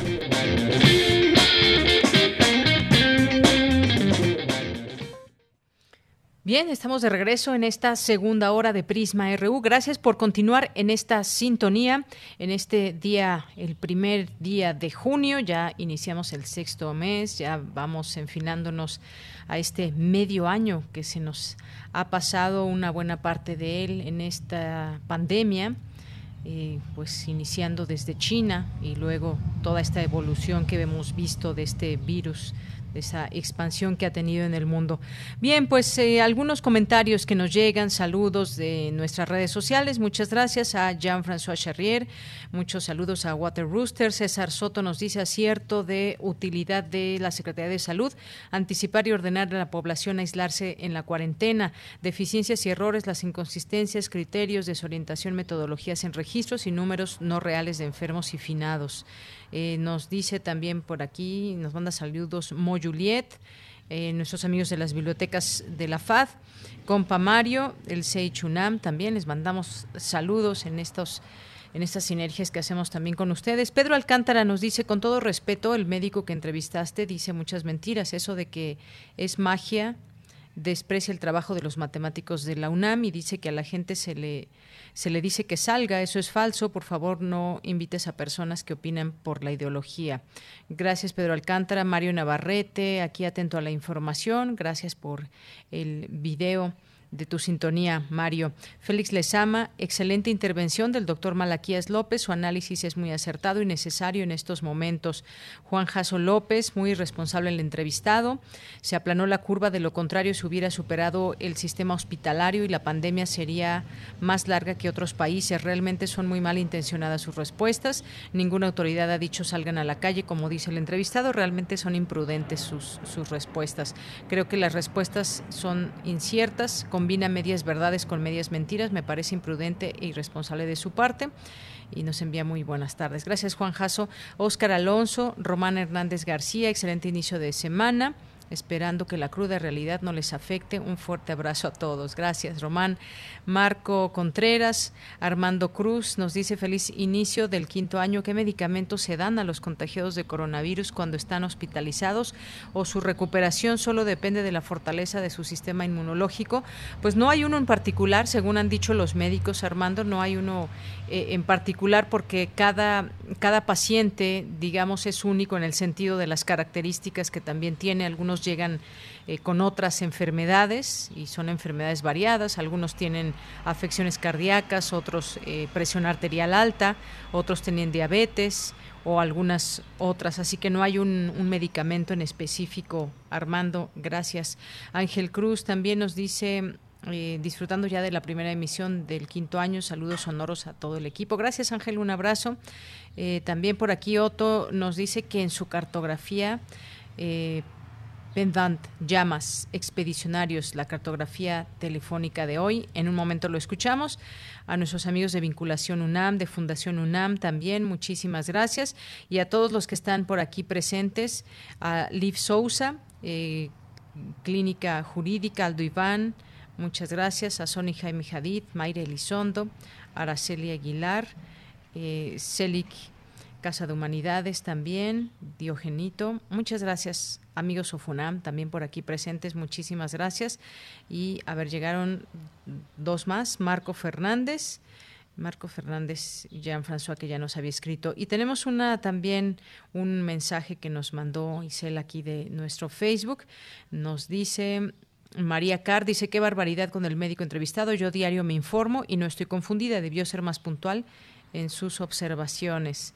También nos llega este mensaje de Refugio a Mercado. Dice que me disculpe el doctor Cervantes, pero sus comentarios tremendamente negativos lo único que provoca es radicalizar la posición de la gente y puede terminar en una lucha de intereses y violencia. La información que, se ha, que ha dado el gobierno ha sido muy amplia en la estrategia que ha seguido lo cual, la cual ha sido y haciendo un balance entre la contención de la pandemia y lo económico. A mí me queda claro que las acciones fueron a tiempo, en tiempo y forma sin embargo, en la transición de contagios no se tuvo tanto éxito por las condiciones sociales y económicas de la población, un empleo mayormente en la informalidad y una distribución de víveres en mercados y tianguis, entre varios más, nos dice aquí. A mí me queda claro, entre la contención de la pandemia, dice, un sistema dependiente en lo absoluto de importaciones, lo cual resulta en altos costos y disponibilidad en la atención de enfermos ha sido muy deficiente con la cantidad muy alta de casos críticos y desgraciadamente de muertos, un sistema de salud totalmente caído y sin insumos médicos y fármacos. Bien, pues muchas gracias también a sus comentarios que nos hacen llegar en Twitter y Facebook. Los leemos con mucho gusto. Eh, vámonos ahora a la información con Cristina Godínez. La Comisión de la UNAM para la Atención de la Emergencia del Coronavirus llama a no relajar las medidas sanitarias. Cristina Godínez, adelante. Hola, ¿qué tal, Deyanira? Un saludo para ti, para el auditorio de Prisma RU. La Secretaría de Salud del Gobierno Federal dio por concluida la Jornada Nacional de Sana Distancia y el inicio a partir de hoy de la llamada nueva normalidad. Sin embargo, el peligro que representa la enfermedad COVID-19 no ha desaparecido, señaló Samuel Ponce de León, coordinador del Programa Universitario de Investigación en Salud. Ponce de León expresó que no debemos relajar la seguridad sanitaria, usar cubrebocas, lavar frecuentemente las manos, el estornudo de etiqueta y, en la medida de lo posible, estar en confinamiento voluntario así como procurar el distanciamiento social. Cada uno de nosotros tiene riesgo si sale a establecer una circulación que permita la interacción personal. Ese es el riesgo. Ese riesgo se limita manteniendo precauciones que se han difundido ampliamente Entendemos que no toda la gente puede estar todo el tiempo en su domicilio En estas circunstancias es a quienes fundamentalmente está dirigido este mensaje. Para aquellos que tienen que salir, tienen que maximizar sus precauciones para evitar contagiarse uno, evitar contagiar a los habitantes de nuestra casa, nuestra familia cercana y desde luego evitar contagiar a nuestros compañeros de ciudad. Por su parte, Mauricio Rodríguez, vocero de la Comisión Universitaria para la Atención de la Emergencia del Coronavirus, recordó que la pandemia está en una fase creciente en la que se debe evitar la saturación hospitalaria y recordó que aún no hay cura para esta enfermedad. También queremos ser muy enfáticos en la protección del personal de salud. Debe de ser prioritaria en todo momento eh, las personas que están involucradas en la atención de los pacientes con COVID deben de poder contar con un equipo de protección personal en cantidad y calidad suficiente, así como capacitación sobre su uso adecuado y sobre el manejo de riesgos. Todavía no hay un tratamiento específico contra COVID. Todavía no hay una vacuna específica contra COVID. Esas son medidas que se están desarrollando. En los siguientes meses veremos avances importantes. definitivamente las medidas de confinamiento, las medidas de higiene personal, de evitar contagios, van a seguir siendo pues las medidas más accesibles, las medidas generalizadas más importantes para evitar la propagación de la enfermedad. Deyanira, este es mi reporte. Buenas tardes. Muchas gracias, Cristina Godínez. Gracias por esta información. Y ahí también muy importante lo que dice esta comisión de la UNAM y no relajar para nada estas medidas. Ya escuchábamos también esta información del reporte de mi compañera Vicky, donde justamente ponía un audio del doctor López Gatel, donde señalaba claramente que el semáforo está en rojo en todo el país, excepto en Zacatecas. Bien, vamos a continuar con Cindy. Analizan especialistas nuevas estrategias para el crecimiento económico post-COVID-19. Cindy Pérez Ramírez, ¿qué tal? Muy buenas tardes, adelante. Yanira, muy buenas tardes. Es un gusto saludarte a ti y a todo el auditorio. El TEMEC entrará en vigor el 1 de julio próximo, sin embargo, aún no se publican las reglamentaciones uniformes para la interpretación, aplicación y administración de las reglas de origen, particularmente innovadoras para el sector automotriz, debido a los nuevos elementos que incorpora, entre otros, por ejemplo, los porcentajes de acero y aluminio en la regla de costo neto y el índice salarial para determinar contenido regional. Ante este panorama se llevó a cabo la charla El nuevo ciclo en América del Norte de cara al TEMEC, en donde Enrique Dussel, académico y filósofo, señaló que el único logro del TEMEC es que se logró. Vamos a escucharlo gran parte de la discusión del TEMEC se concentra en aranceles y nos hemos olvidado por completo de un tema que en términos de costos es mucho más significativo. El logro del TEMEC es que se logró. Me parece que es mucho más significativo que el TEMEC el CPTPP y el Tratado de Libre Comercio que se firmó desde diciembre del 2018 con Vietnam, del cual nadie se ha enterado. Y creo que la Secretaría de Economía, Presidencia, Hacienda, entre otros, tienen una enorme responsabilidad de preparar a México en el ámbito del TEMEC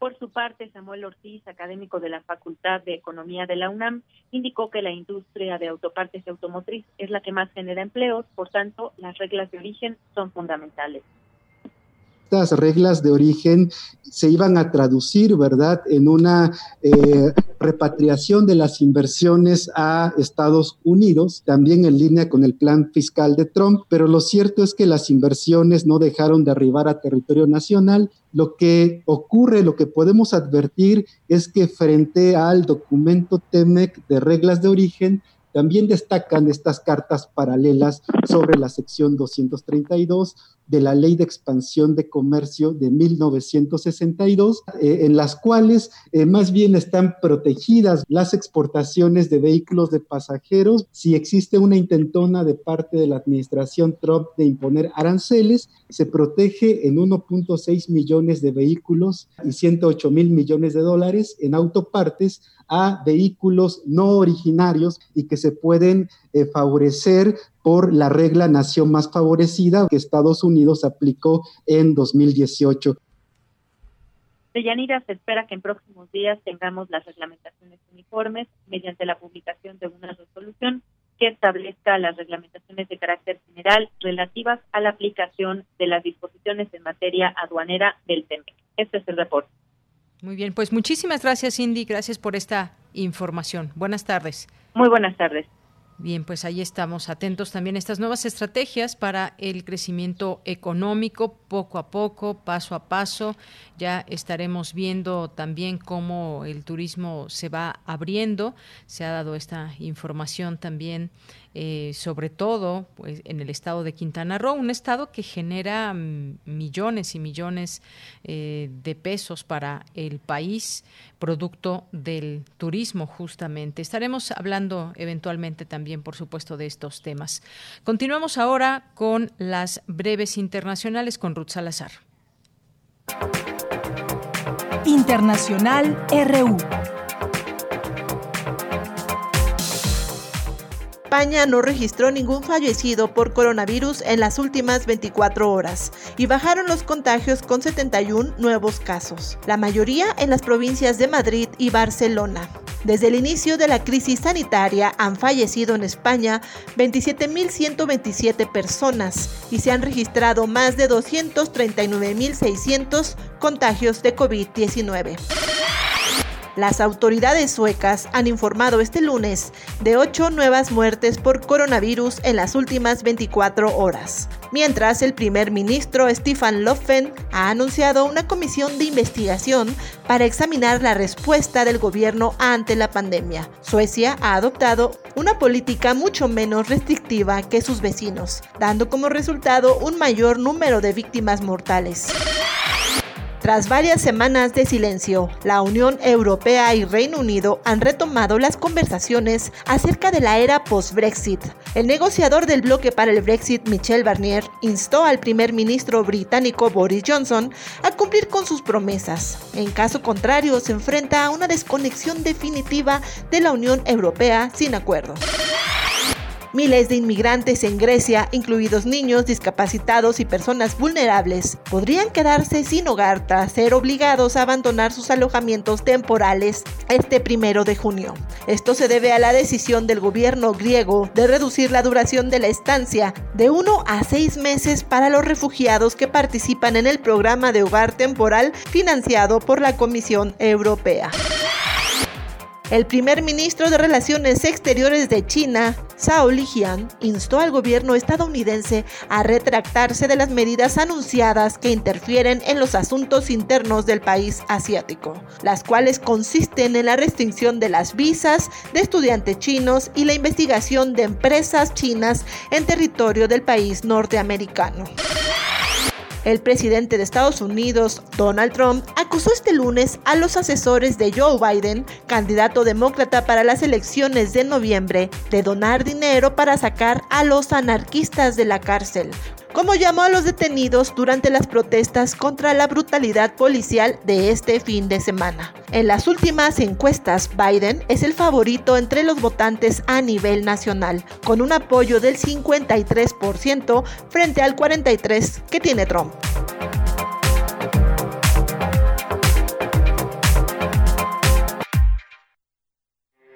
Porque tu opinión es importante, síguenos en nuestras redes sociales, en Facebook como Prisma RU y en Twitter como arroba PrismaRU.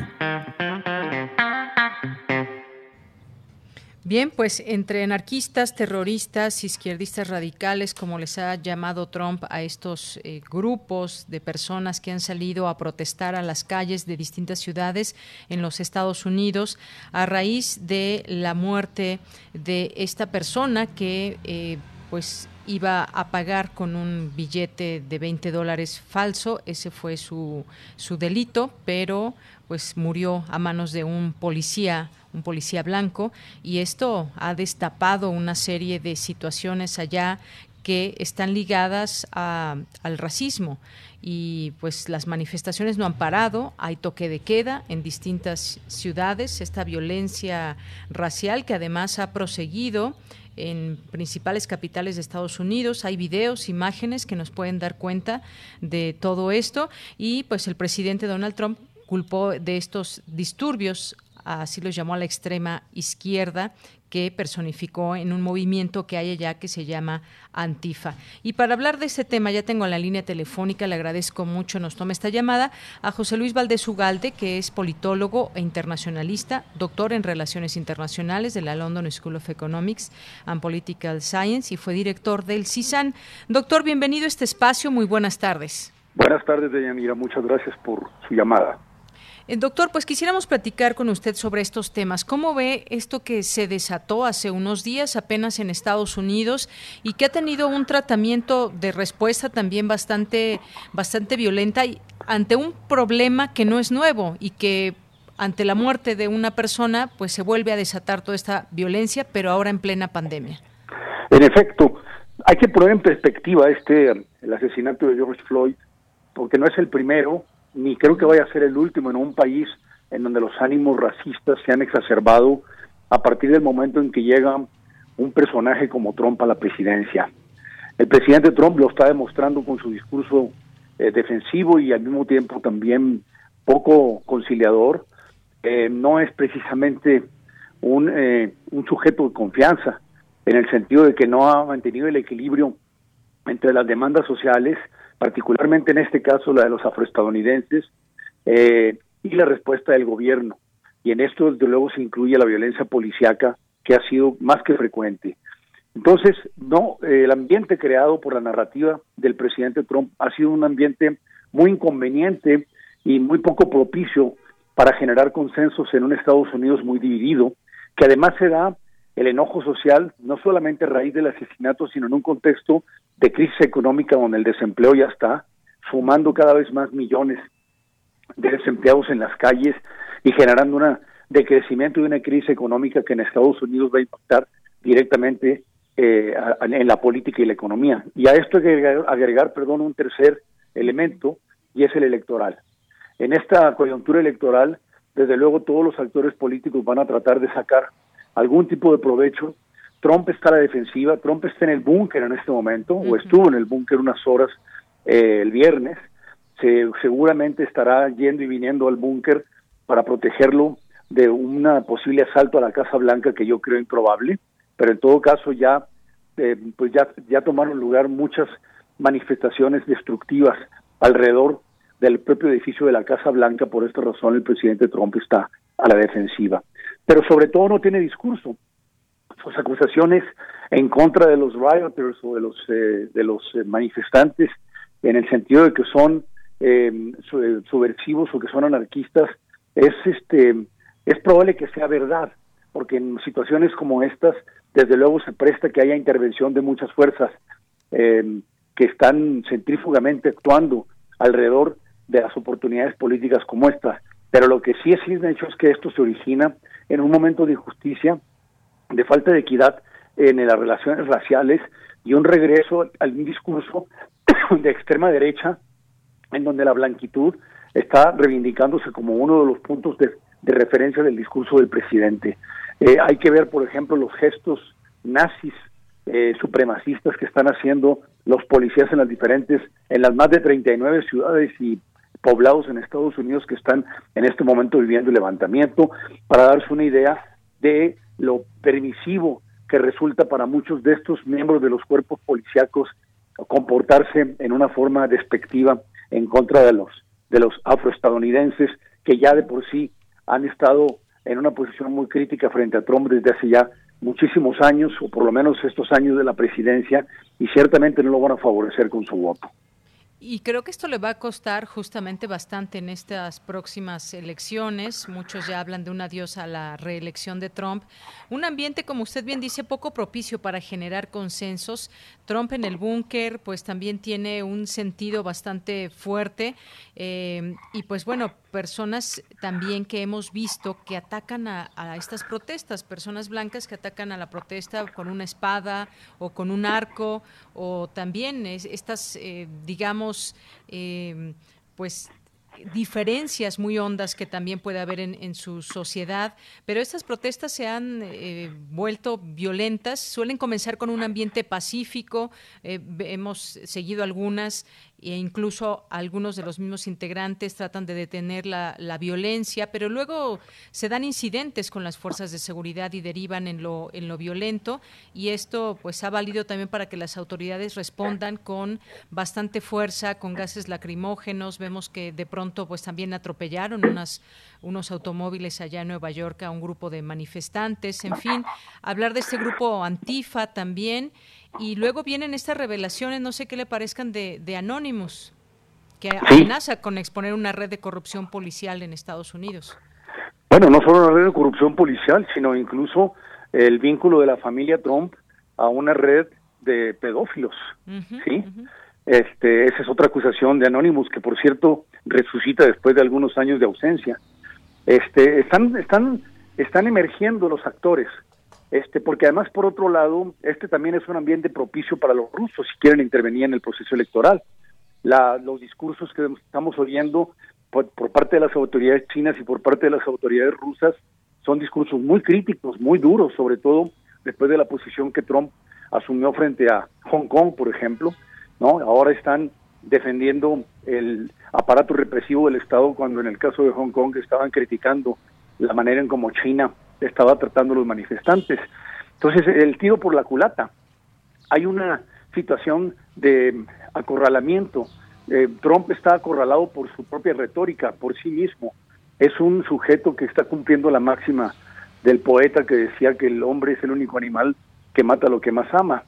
Y él lo que más ama en este momento sería el poder. Y yo creo que en esa medida este, las posibilidades de reelección de Trump no solamente ya se venían venir con el, el coronavirus, este, ya se venían venir en bajada las, las posibilidades.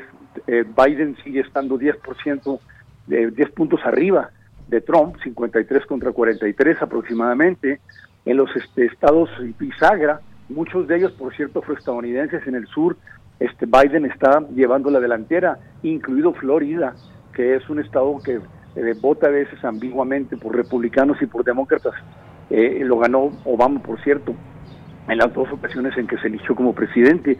Entonces Trump está contra la pared y está actuando de manera muy equivocada en contra de sus propios intereses, puesto que el discurso de odio lo está reproduciendo en este momento cuando tendríamos que tener un líder conciliador que hiciera presencia como árbitro en frente al conflicto y no estuviera atizando el fuego como lo está haciendo, junto con sus asesores, empezando por el consejero de Seguridad Nacional, que está acusando, es decir, está acusando a los malos de ser los causantes de un problema que causó un policía racista que detonó en lo que ya estamos viendo. Entonces, estamos, estamos presenciando probablemente el principio del fin de una presidencia que desde el principio, para mi gusto, se convirtió en una anomalía democrática.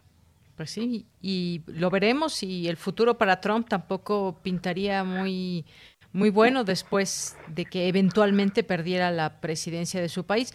Eh, un, me detengo en esta parte que me parece muy interesante, doctor. Un ambiente propicio para los rusos, cuando sabemos que pues, los rusos han estado eh, de pronto cuando hay elecciones se les voltea a ver de qué manera afectan o de qué manera también son partícipes de la intención de voto en uno u otro país. En, a México le pasó también, por ejemplo, eh, estos señalamientos. En Estados Unidos, ¿qué, qué ambiente es este eh, que está pues bastante, bastante fuerte ahora con estos últimos temas? El tema de la pandemia que ha dejado miles y miles de muertos también. Eh, pero ¿de qué manera o cómo podría darse esta situación? Eh, ¿Cómo podría darse esa geopolítica, digamos, en estos momentos eh, tan duros que pasa Estados Unidos? Bueno, ya tenemos evidencias de que los rusos tienen equipos de bots que están actuando desde diferentes partes del mundo, particularmente África, no me recuerdo si fue Angola o Mozambique, en donde tenían a hackers eh, penetrando las redes sociales en Estados Unidos y sacando los trapos sucios al sol, incluido el tema del racismo, el tema del racismo, el tema de las contradicciones socioeconómicas y políticas que hoy día se están exacerbando. Entonces, para, para Rusia en este momento, eh, independientemente de su ambigua alianza con Putin, eh, entre Putin y, Trump, me parece a mí que eh, está aprovechando, esto es un caldo de cultivo para intervenir y desestabilizar a un país que no le conviene que siga creciendo, más bien que le conviene que siga decreciendo. porque estamos en una situación también en donde el poder de Estados Unidos va en declive, en declive frente a Chile o frente a la Unión Europea, por ejemplo. Más aún en un momento en el cual Estados Unidos, con trompa a la cabeza, ha decidido retirarse de absolutamente toda organización que afecte con su narcisista interés, empezando por el Pacto de París, criticando a la ONU, metiéndose con la OTAN, que es lo único que tiene Europa para defenderse en una situación de crisis con Rusia o con algún otro actor informal. Este, no se diga desde luego su reciente salida de la OMS. Entonces, estamos viendo un presidente aislado que en efecto ha perdido credibilidad. De hecho, no la tenía. El presidente está en el 43% original desde el momento en que fue electo como presidente por primera vez. Y yo creo que esto pinta muy mal Em, eh, y pinta muy mal porque también la política en Estados Unidos está descompuesta, Yanira. Hay un proceso de descomposición sociopolítico en los Estados Unidos que tiene ya mucho tiempo ocurriendo y que requiere urgentemente reformas político-electorales que le permitan a eso, que es una, una democracia monárquica casi, porque el colegio electoral decide y no el voto popular, reformar sus formas de elegir al presidente de los Estados Unidos. Entonces son muchos temas los que están pendientes y mucha incompetencia de un individuo que no está a la altura de las circunstancias como no lo ha estado desde el principio. Creo que lo mejor que le puede pasar a Estados Unidos y al mundo en esta crisis tan dura es que el presidente Trump se vaya por las buenas, o sea, por la vía del voto, del voto directo y el voto del colegio electoral, si es que el colegio electoral sigue existiendo después de esto, que yo creo que sí, pero que se tiene que plantear la clase política una seria discusión sobre el futuro que el colegio electoral tendría que tener, así como su composición, su, su eh, confrontación, perdón, con el voto popular, que como usted sabe, lo ganó Hillary Clinton en 2016 y a pesar de eso perdió la presidencia. Exactamente. Bueno, pues seguiremos en este en este tema muy interesante de cómo se van dando las cosas. No es la primera vez que surgen este tipo de situaciones, pero en unos meses se ha visto desmoronarse también las eh, intenciones de Donald Trump con todo este escenario. Doctor, muchas gracias por estar con nosotros el día de hoy. Gracias a ustedes. Un abrazo y cuídense. Gracias igualmente, doctor José Luis Valdés Ugalde, politólogo internacionalista. Le agradecemos que haya estado aquí y además fue director también del CISAN. Si lo quieren seguir en Twitter es arroba JL Valdés Ugalde. Continuamos. Porque tu opinión es importante, síguenos en nuestras redes sociales, en Facebook como Prisma RU y en Twitter como arroba PrismaRU.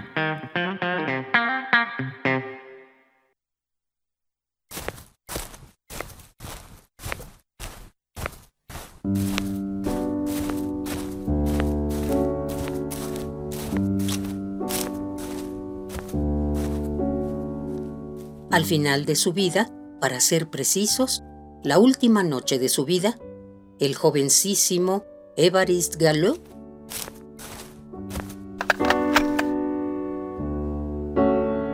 sabiendo que al día siguiente moriría en un duelo, redactó su testamento matemático.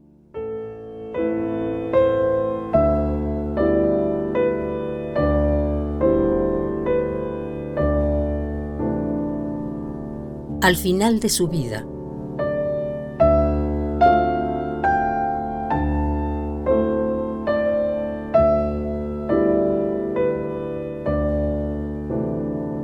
por Salvador Paniker.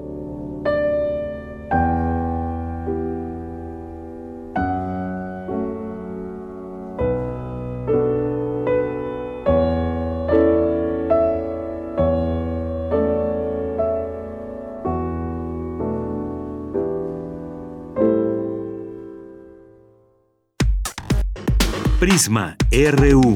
Relatamos al mundo. Porque tu opinión es importante, síguenos en nuestras redes sociales, en Facebook como Prisma RU y en Twitter como arroba PrismaRU.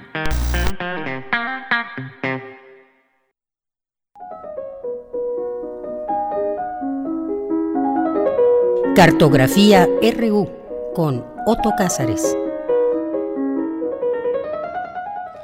Otto Cázares, seguimos saludándonos a la distancia. Te mando un abrazo. ¿Cómo estás? Un abrazo que te devuelvo, querida Deyanira, y que mando también a todo el equipo de producción.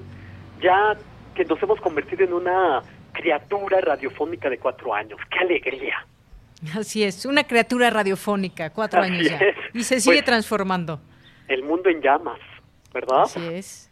La muerte está danzando entre nosotros y conviviendo con el fuego y la muerte está el impulso del descubrimiento y la conquista con el lanzamiento del Crew Dragon, abriendo camino a un nuevo episodio de la exploración espacial y a la eventual colonización de Marte.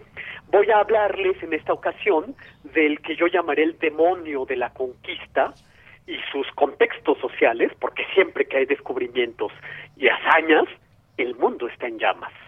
Fíjense en esto, a mí me parece que la metáfora que mejor representa al demonio o al genio, como ustedes lo prefieran llamar, de la exploración, es aquella metáfora que utilizó el filósofo de la naturaleza Lucrecio, que escribió su única obra durante la dictadura de Mario en Roma y la conjura de Catilina.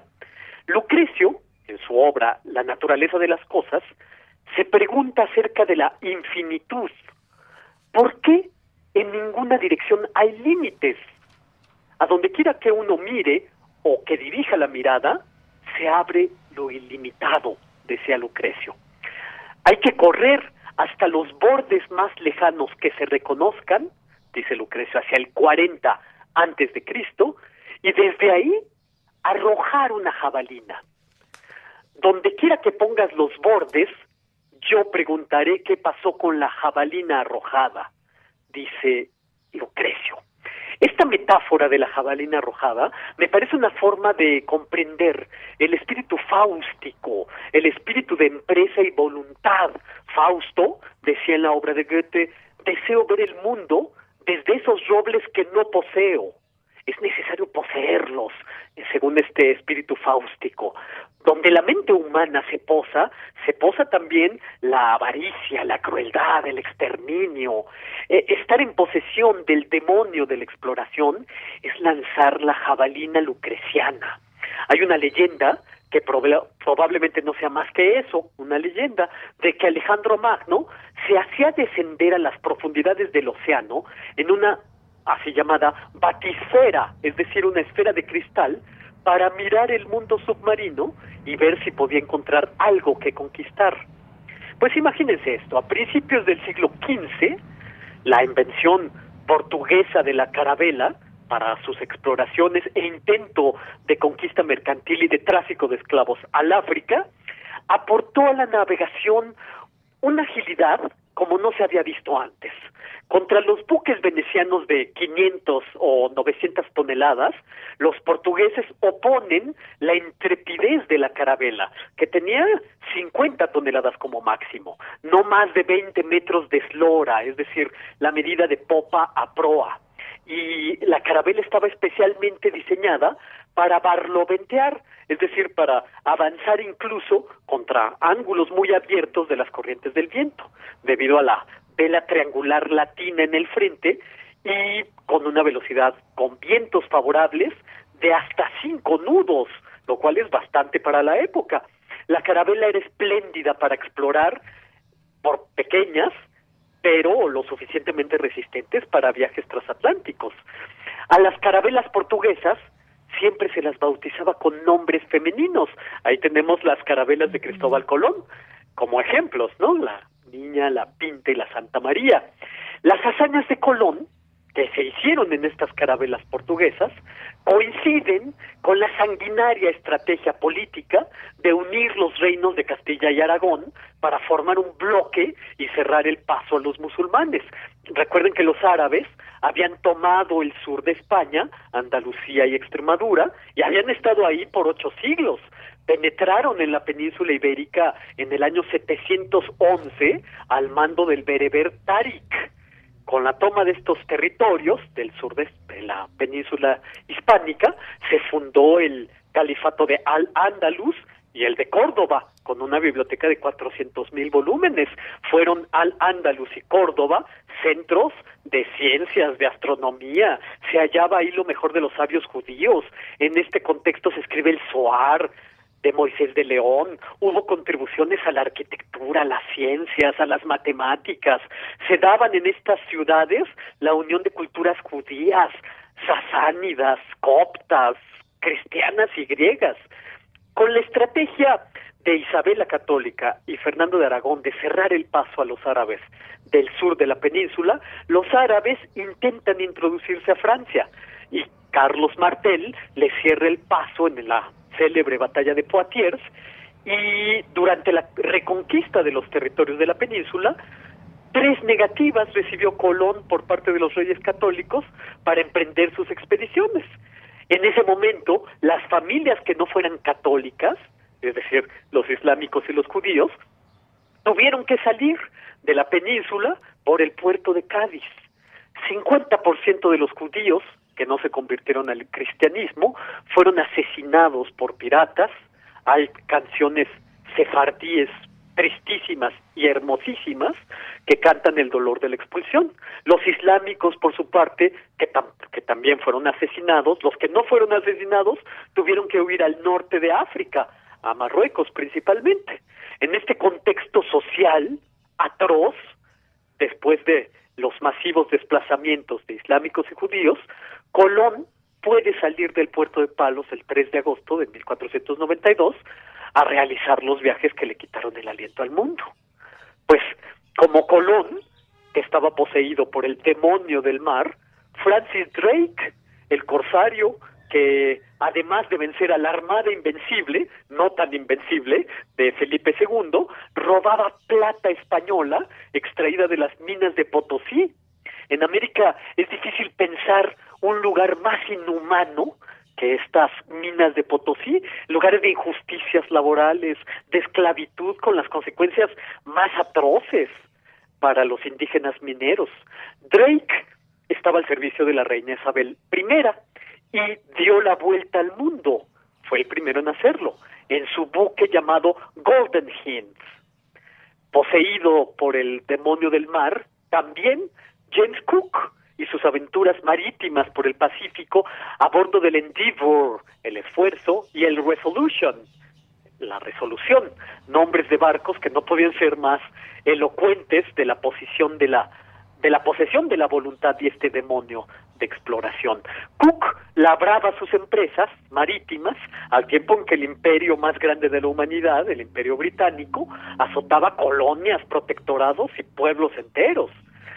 Henry Morton Stanley fue un periodista eh, que a bordo de su embarcación Lady Alice, en honor de su novia, realizó admirables exploraciones en el Congo, sobrevivió a enfrentamientos con Mosqueta, con tribus, y entre asesinatos de negreros árabes escribió un libro fascinante de título En lo más negro de África. Ahí están sus impresionantes relatos de expediciones en la selva africana, donde cuenta algunos expedicionarios se mataban entre sí por comerse una oruga, por comerse un, un puñado de hormigas. Estos relatos de Stanley nutrieron la imaginación de Joseph Conrad, eh, que escribió La avanzada del progreso, que es un cuento donde unos caballeros terminan matándose por un terror, terrón de azúcar, sí, con mucho terror desde luego. Eh, y también Conrad fue el eh, autor del Corazón de las Tinieblas.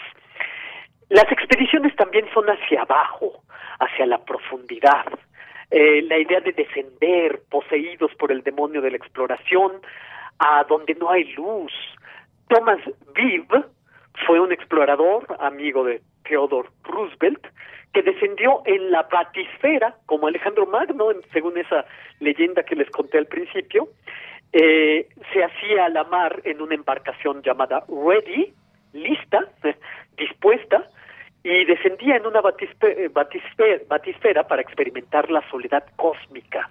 Vip decía que al descender experimentaba la soledad parecida a la del que llega por primera vez a la Luna o a Venus, para ver el mundo marítimo a través de unas ventonas de cuarzo. Eh, eh, se sabe muy bien que en la profundidad la luz comienza a extinguirse a los 500 metros de profundidad. Las ballenas nadan hasta 900 metros de profundidad. VIP descendió en 1934 y las suyas son experiencias que parecen salidas de la imaginación de Julio Verne. Imaginen ustedes al descender en 34 la enorme presión del agua, al descender a los 90 metros, eh, eh, y su colaborador estuvieron cercanos a la muerte por compresión y llegaron a la marca de 923 metros de profundidad. A esa profundidad, cada centímetro cuadrado de la batisfera soporta mil kilos de presión, cada centímetro cuadrado. Eh, por supuesto que nuevas marcas fueron impuestas con posterioridad. En 1960, por ejemplo, se llegó a 10.900 metros de profundidad. Pero en estas empresas son siempre los primeros a los que recordamos. A través de las ventanas VIP atestiguó un bravío nuevo mundo, monstruos marinos que nadie había visto antes que él, eh, luminiscentes. Eh, eso es por lo que respecta a las expediciones hacia abajo. Y hacia arriba, pues está la empresa del neozelandés Edmund Hillary en 1953, que heroica pero penosamente subió los cerca de 9.000 metros para alcanzar la cumbre del Everest en Nepal, entre la India y China, al sur de Tíbet, con el dato anecdótico de que no hay fotografía de Edmund Hillary en la cumbre del Everest, porque el Sherpa Tenzing Norkai, que era el más avesado montañista nepalí que acompañó a Hillary, no sabía utilizar una cámara fotográfica. Y Hillary no se tomó una selfie en la en la punta del Everest, tomó en cambio fotografías desde la cumbre, ¿no? Jack Kerouac, el escritor, decía, cuando llegues a la cumbre de la montaña, sigue subiendo. Y eso fue lo que pasó después de haber llegado a la cumbre del Everest, durante la Guerra Fría, cuando la destrucción del planeta Tierra era muy posible, con la amenaza de una guerra atómica, en medio de la ardiente lava de revoluciones sociales, sexuales, lisérgicas, después del mayo francés y octubre del 68, en plenos Juegos Olímpicos mexicanos, eh, Martin Luther King asesinado, la guerra de Vietnam, las revueltas de Irlanda del Norte, la crisis de Biafra, el Apolo 11 realizó el peregrinaje más extenso emprendido por expedicionario alguno. Precisamente, el Crew Dragon, en 2020, es el primer escalón de la conquista de Marte de la mano del demonio de la voluntad, Elon Musk. Pero yo diría que es más probable que el Crew Dragon se eleve por los cielos debido al aliento de la protesta I can't breathe, no puedo respirar, que tiene a las ciudades norteamericanas en llamas en este momento por el asesinato de George Floyd por parte de un policía. Trump, mientras tanto, está oculto en un búnker, la economía mundial colapsada, tres cuartos de la humanidad estamos engordando en nuestra casa frente a nuestros celulares y nuestros ordenadores, testimoniando el giro digital de todos los ámbitos de la existencia y la casa convirtiéndose en el espacio operativo de todas las cosas, escondidos como Trump se esconde de sus ciudadanos de un coronavirus que nos hace recordar lo pequeños y lo efímeros que somos. Pero en la pequeñez de hormiga, en nuestro pecho de hormiga, se encuentra ese demonio fáustico, expedicionario, que arrojará la lanza siempre más allá de cualquier límite. Y esto es lo que yo tengo que reflexionar, que decir este lunes, primero de junio de 2020. Muy bien, Otto, pues muchísimas gracias como siempre. Te mando un abrazo y hasta el siguiente lunes. Encantadísimo y hasta el próximo lunes. Cuídense mucho. Hasta luego. Muy buenas tardes, Otto. Adiós. Adiós. Nos vamos con cultura. Cultura RU. Buenas tardes, Deyanira. Es un gusto iniciar la semana con todas y todos los que nos acompañan a través de la frecuencia de Radio UNAM. Esta tarde tenemos una lectura recomendada. Se trata de Depresión, la noche más oscura de Jesús Ramírez Bermúdez. El doctor Ramírez Bermúdez es médico especialista en neuropsiquiatría y doctor en ciencias médicas por la UNAM. Trabaja en el Instituto Nacional de Neurología y Neurocirugía como clínico, investigador y profesor y además es autor de este libro. Para darnos más detalles de esta publicación nos enlazamos con él. Jesús Ramírez Bermúdez, bienvenido a este espacio radiofónico. Gracias por tomar la llamada y por platicarnos acerca de este libro. Me gustaría iniciar por el concepto. ¿Qué es la depresión? Le agradezco mucho la atención porque creo que la depresión es un problema que está presente en todos nuestros espacios cotidianos, desafortunadamente presente en nuestras familias, también se encuentra presente en los sectores, eh, prácticamente en todos los sectores de la sociedad. Por mi parte, lo atiendo eh,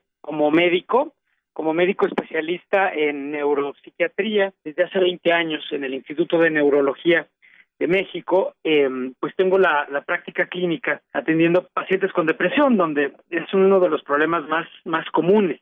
Y precisamente de esa, de esa práctica clínica, de las historias de vida, muchas veces desconcertantes, también muchas veces esperanzadoras, que me toca atender, es que surge esta eh, idea de, de hacer un, un libro en torno a la depresión. Entonces, para sintetizar, la depresión es un padecimiento, es un padecimiento que afecta la vida emocional de los individuos, que confiere un profundo dolor emocional, pero también muchos síntomas eh, físicos y también diferentes grados de alteración intelectual. Es decir, las personas con depresión sienten que no pueden pensar con claridad, que no pueden resolver problemas con claridad, que les cuesta trabajo tomar decisiones, y sienten que hay un malestar en todo su en todo su cuerpo, ¿no? Muchos de ellos se sienten como si estuvieran enfermos, con dolor en la cabeza, dolor en la espalda, dolor en el tórax, dolor en las piernas, con eh, malestar gastrointestinal, malestar eh, a veces dificultad para respirar. Se acompaña mucho de síntomas de ansiedad y se acompaña mucho de problemas como trastornos del sueño y pérdida del apetito. Entonces, eh, se trata en conjunto de un síndrome que puede deberse a muy diferentes causas. Algunas veces predomina la parte eh, de un trauma, otras veces predominan los problemas sociales, a veces más bien hay una historia hereditaria, transgeneracional, donde ha habido varias generaciones con problemas de depresión, pero siempre se afectan las tres esferas, la esfera física, la esfera emocional, psicológica y la esfera social también. Claro, y hablando de las causas, eh, ¿qué pasa con este padecimiento? ¿Es una cuestión social? ¿Es una cuestión médica? ¿Son ambas? Eh, desde su experiencia, ¿qué decir, doctor? ¿Qué decir de la depresión en este aspecto?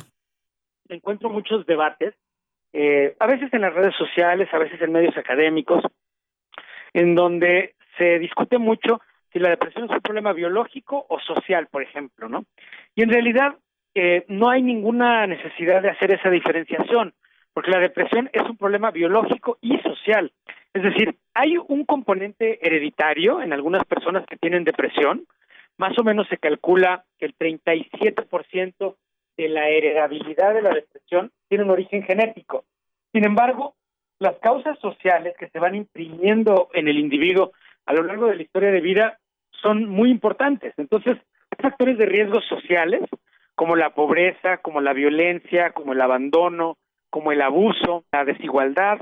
Todos esos son factores de riesgo para tener depresión, pero típicamente en la historia de vida de las personas con depresión puede haber una historia transgeneracional, o sea, un padre, madre, abuelo, hermanos que han tenido algún problema parecido, algunas veces disfrazado, por ejemplo, de alcoholismo o de otras adicciones, y generalmente hay sucesos que van provocando un impacto, que van produciendo un, un golpe un trauma psicológico, si se quiere ver de esa manera, a veces es una enfermedad física, a veces es una pérdida, un problema de salud, etcétera, que van minando las capacidades del individuo para responder en forma sana y en forma como él se sentiría satisfecho o ella se sentiría satisfecha frente a las adversidades del medio, ¿no?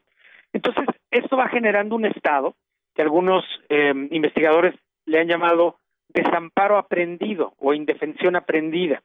Es un estado en el cual eh, el sujeto siente que está totalmente abatido, sus capacidades de dar una respuesta frente al entorno y donde suele haber una mm, pérdida muy grande de la esperanza, una pérdida muy grande de la alegría, las personas que tienen, decía un eh, famosísimo texto de Sigmund Freud, decía que las personas con depresión a veces sienten que pierden la capacidad incluso de amar, ¿no?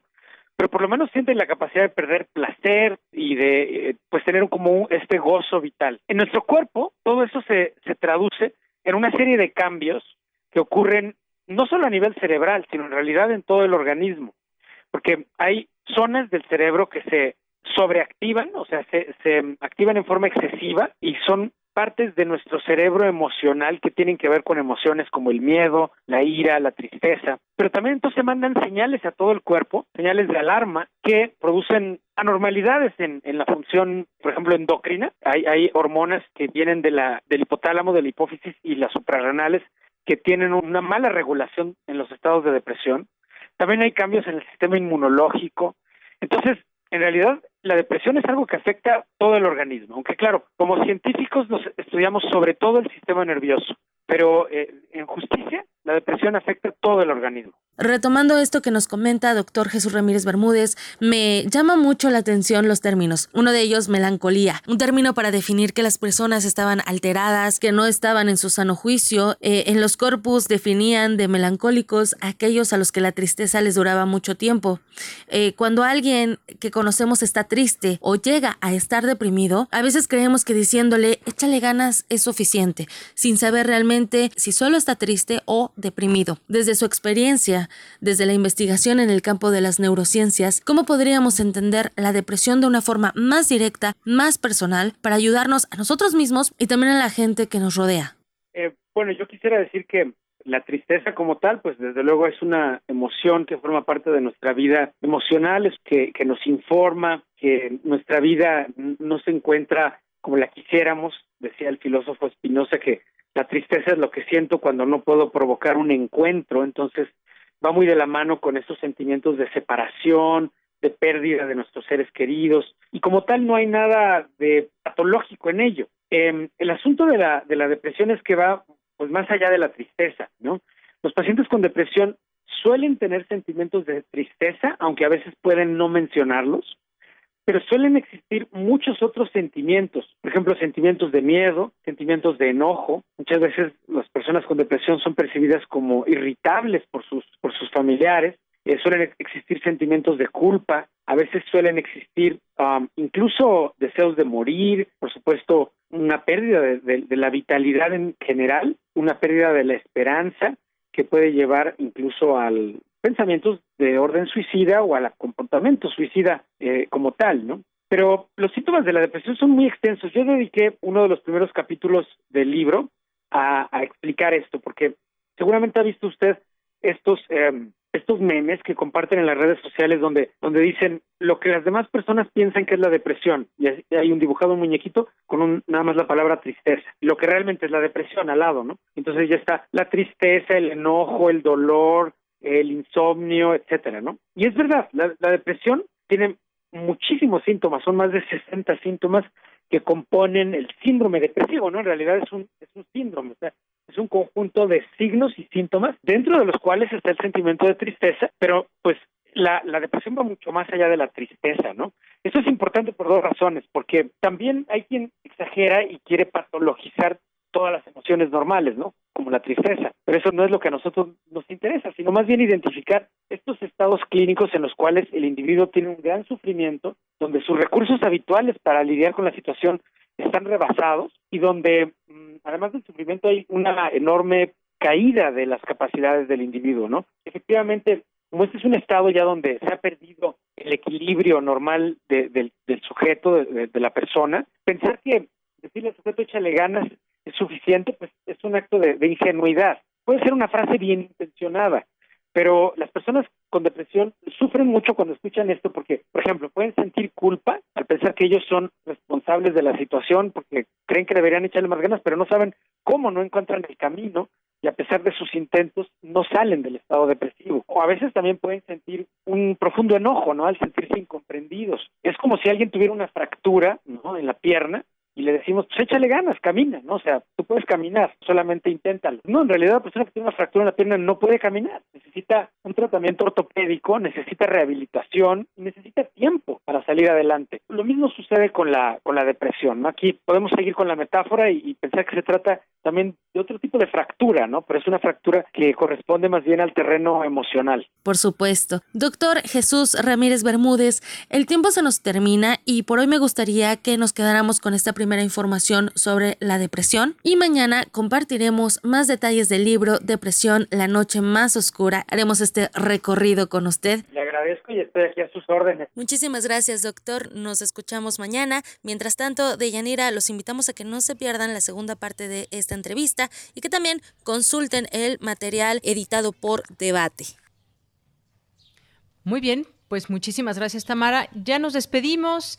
Hasta mañana, que tenga buena tarde y buen provecho.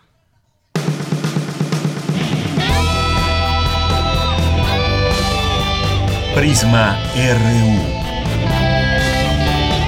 Relatamos al mundo.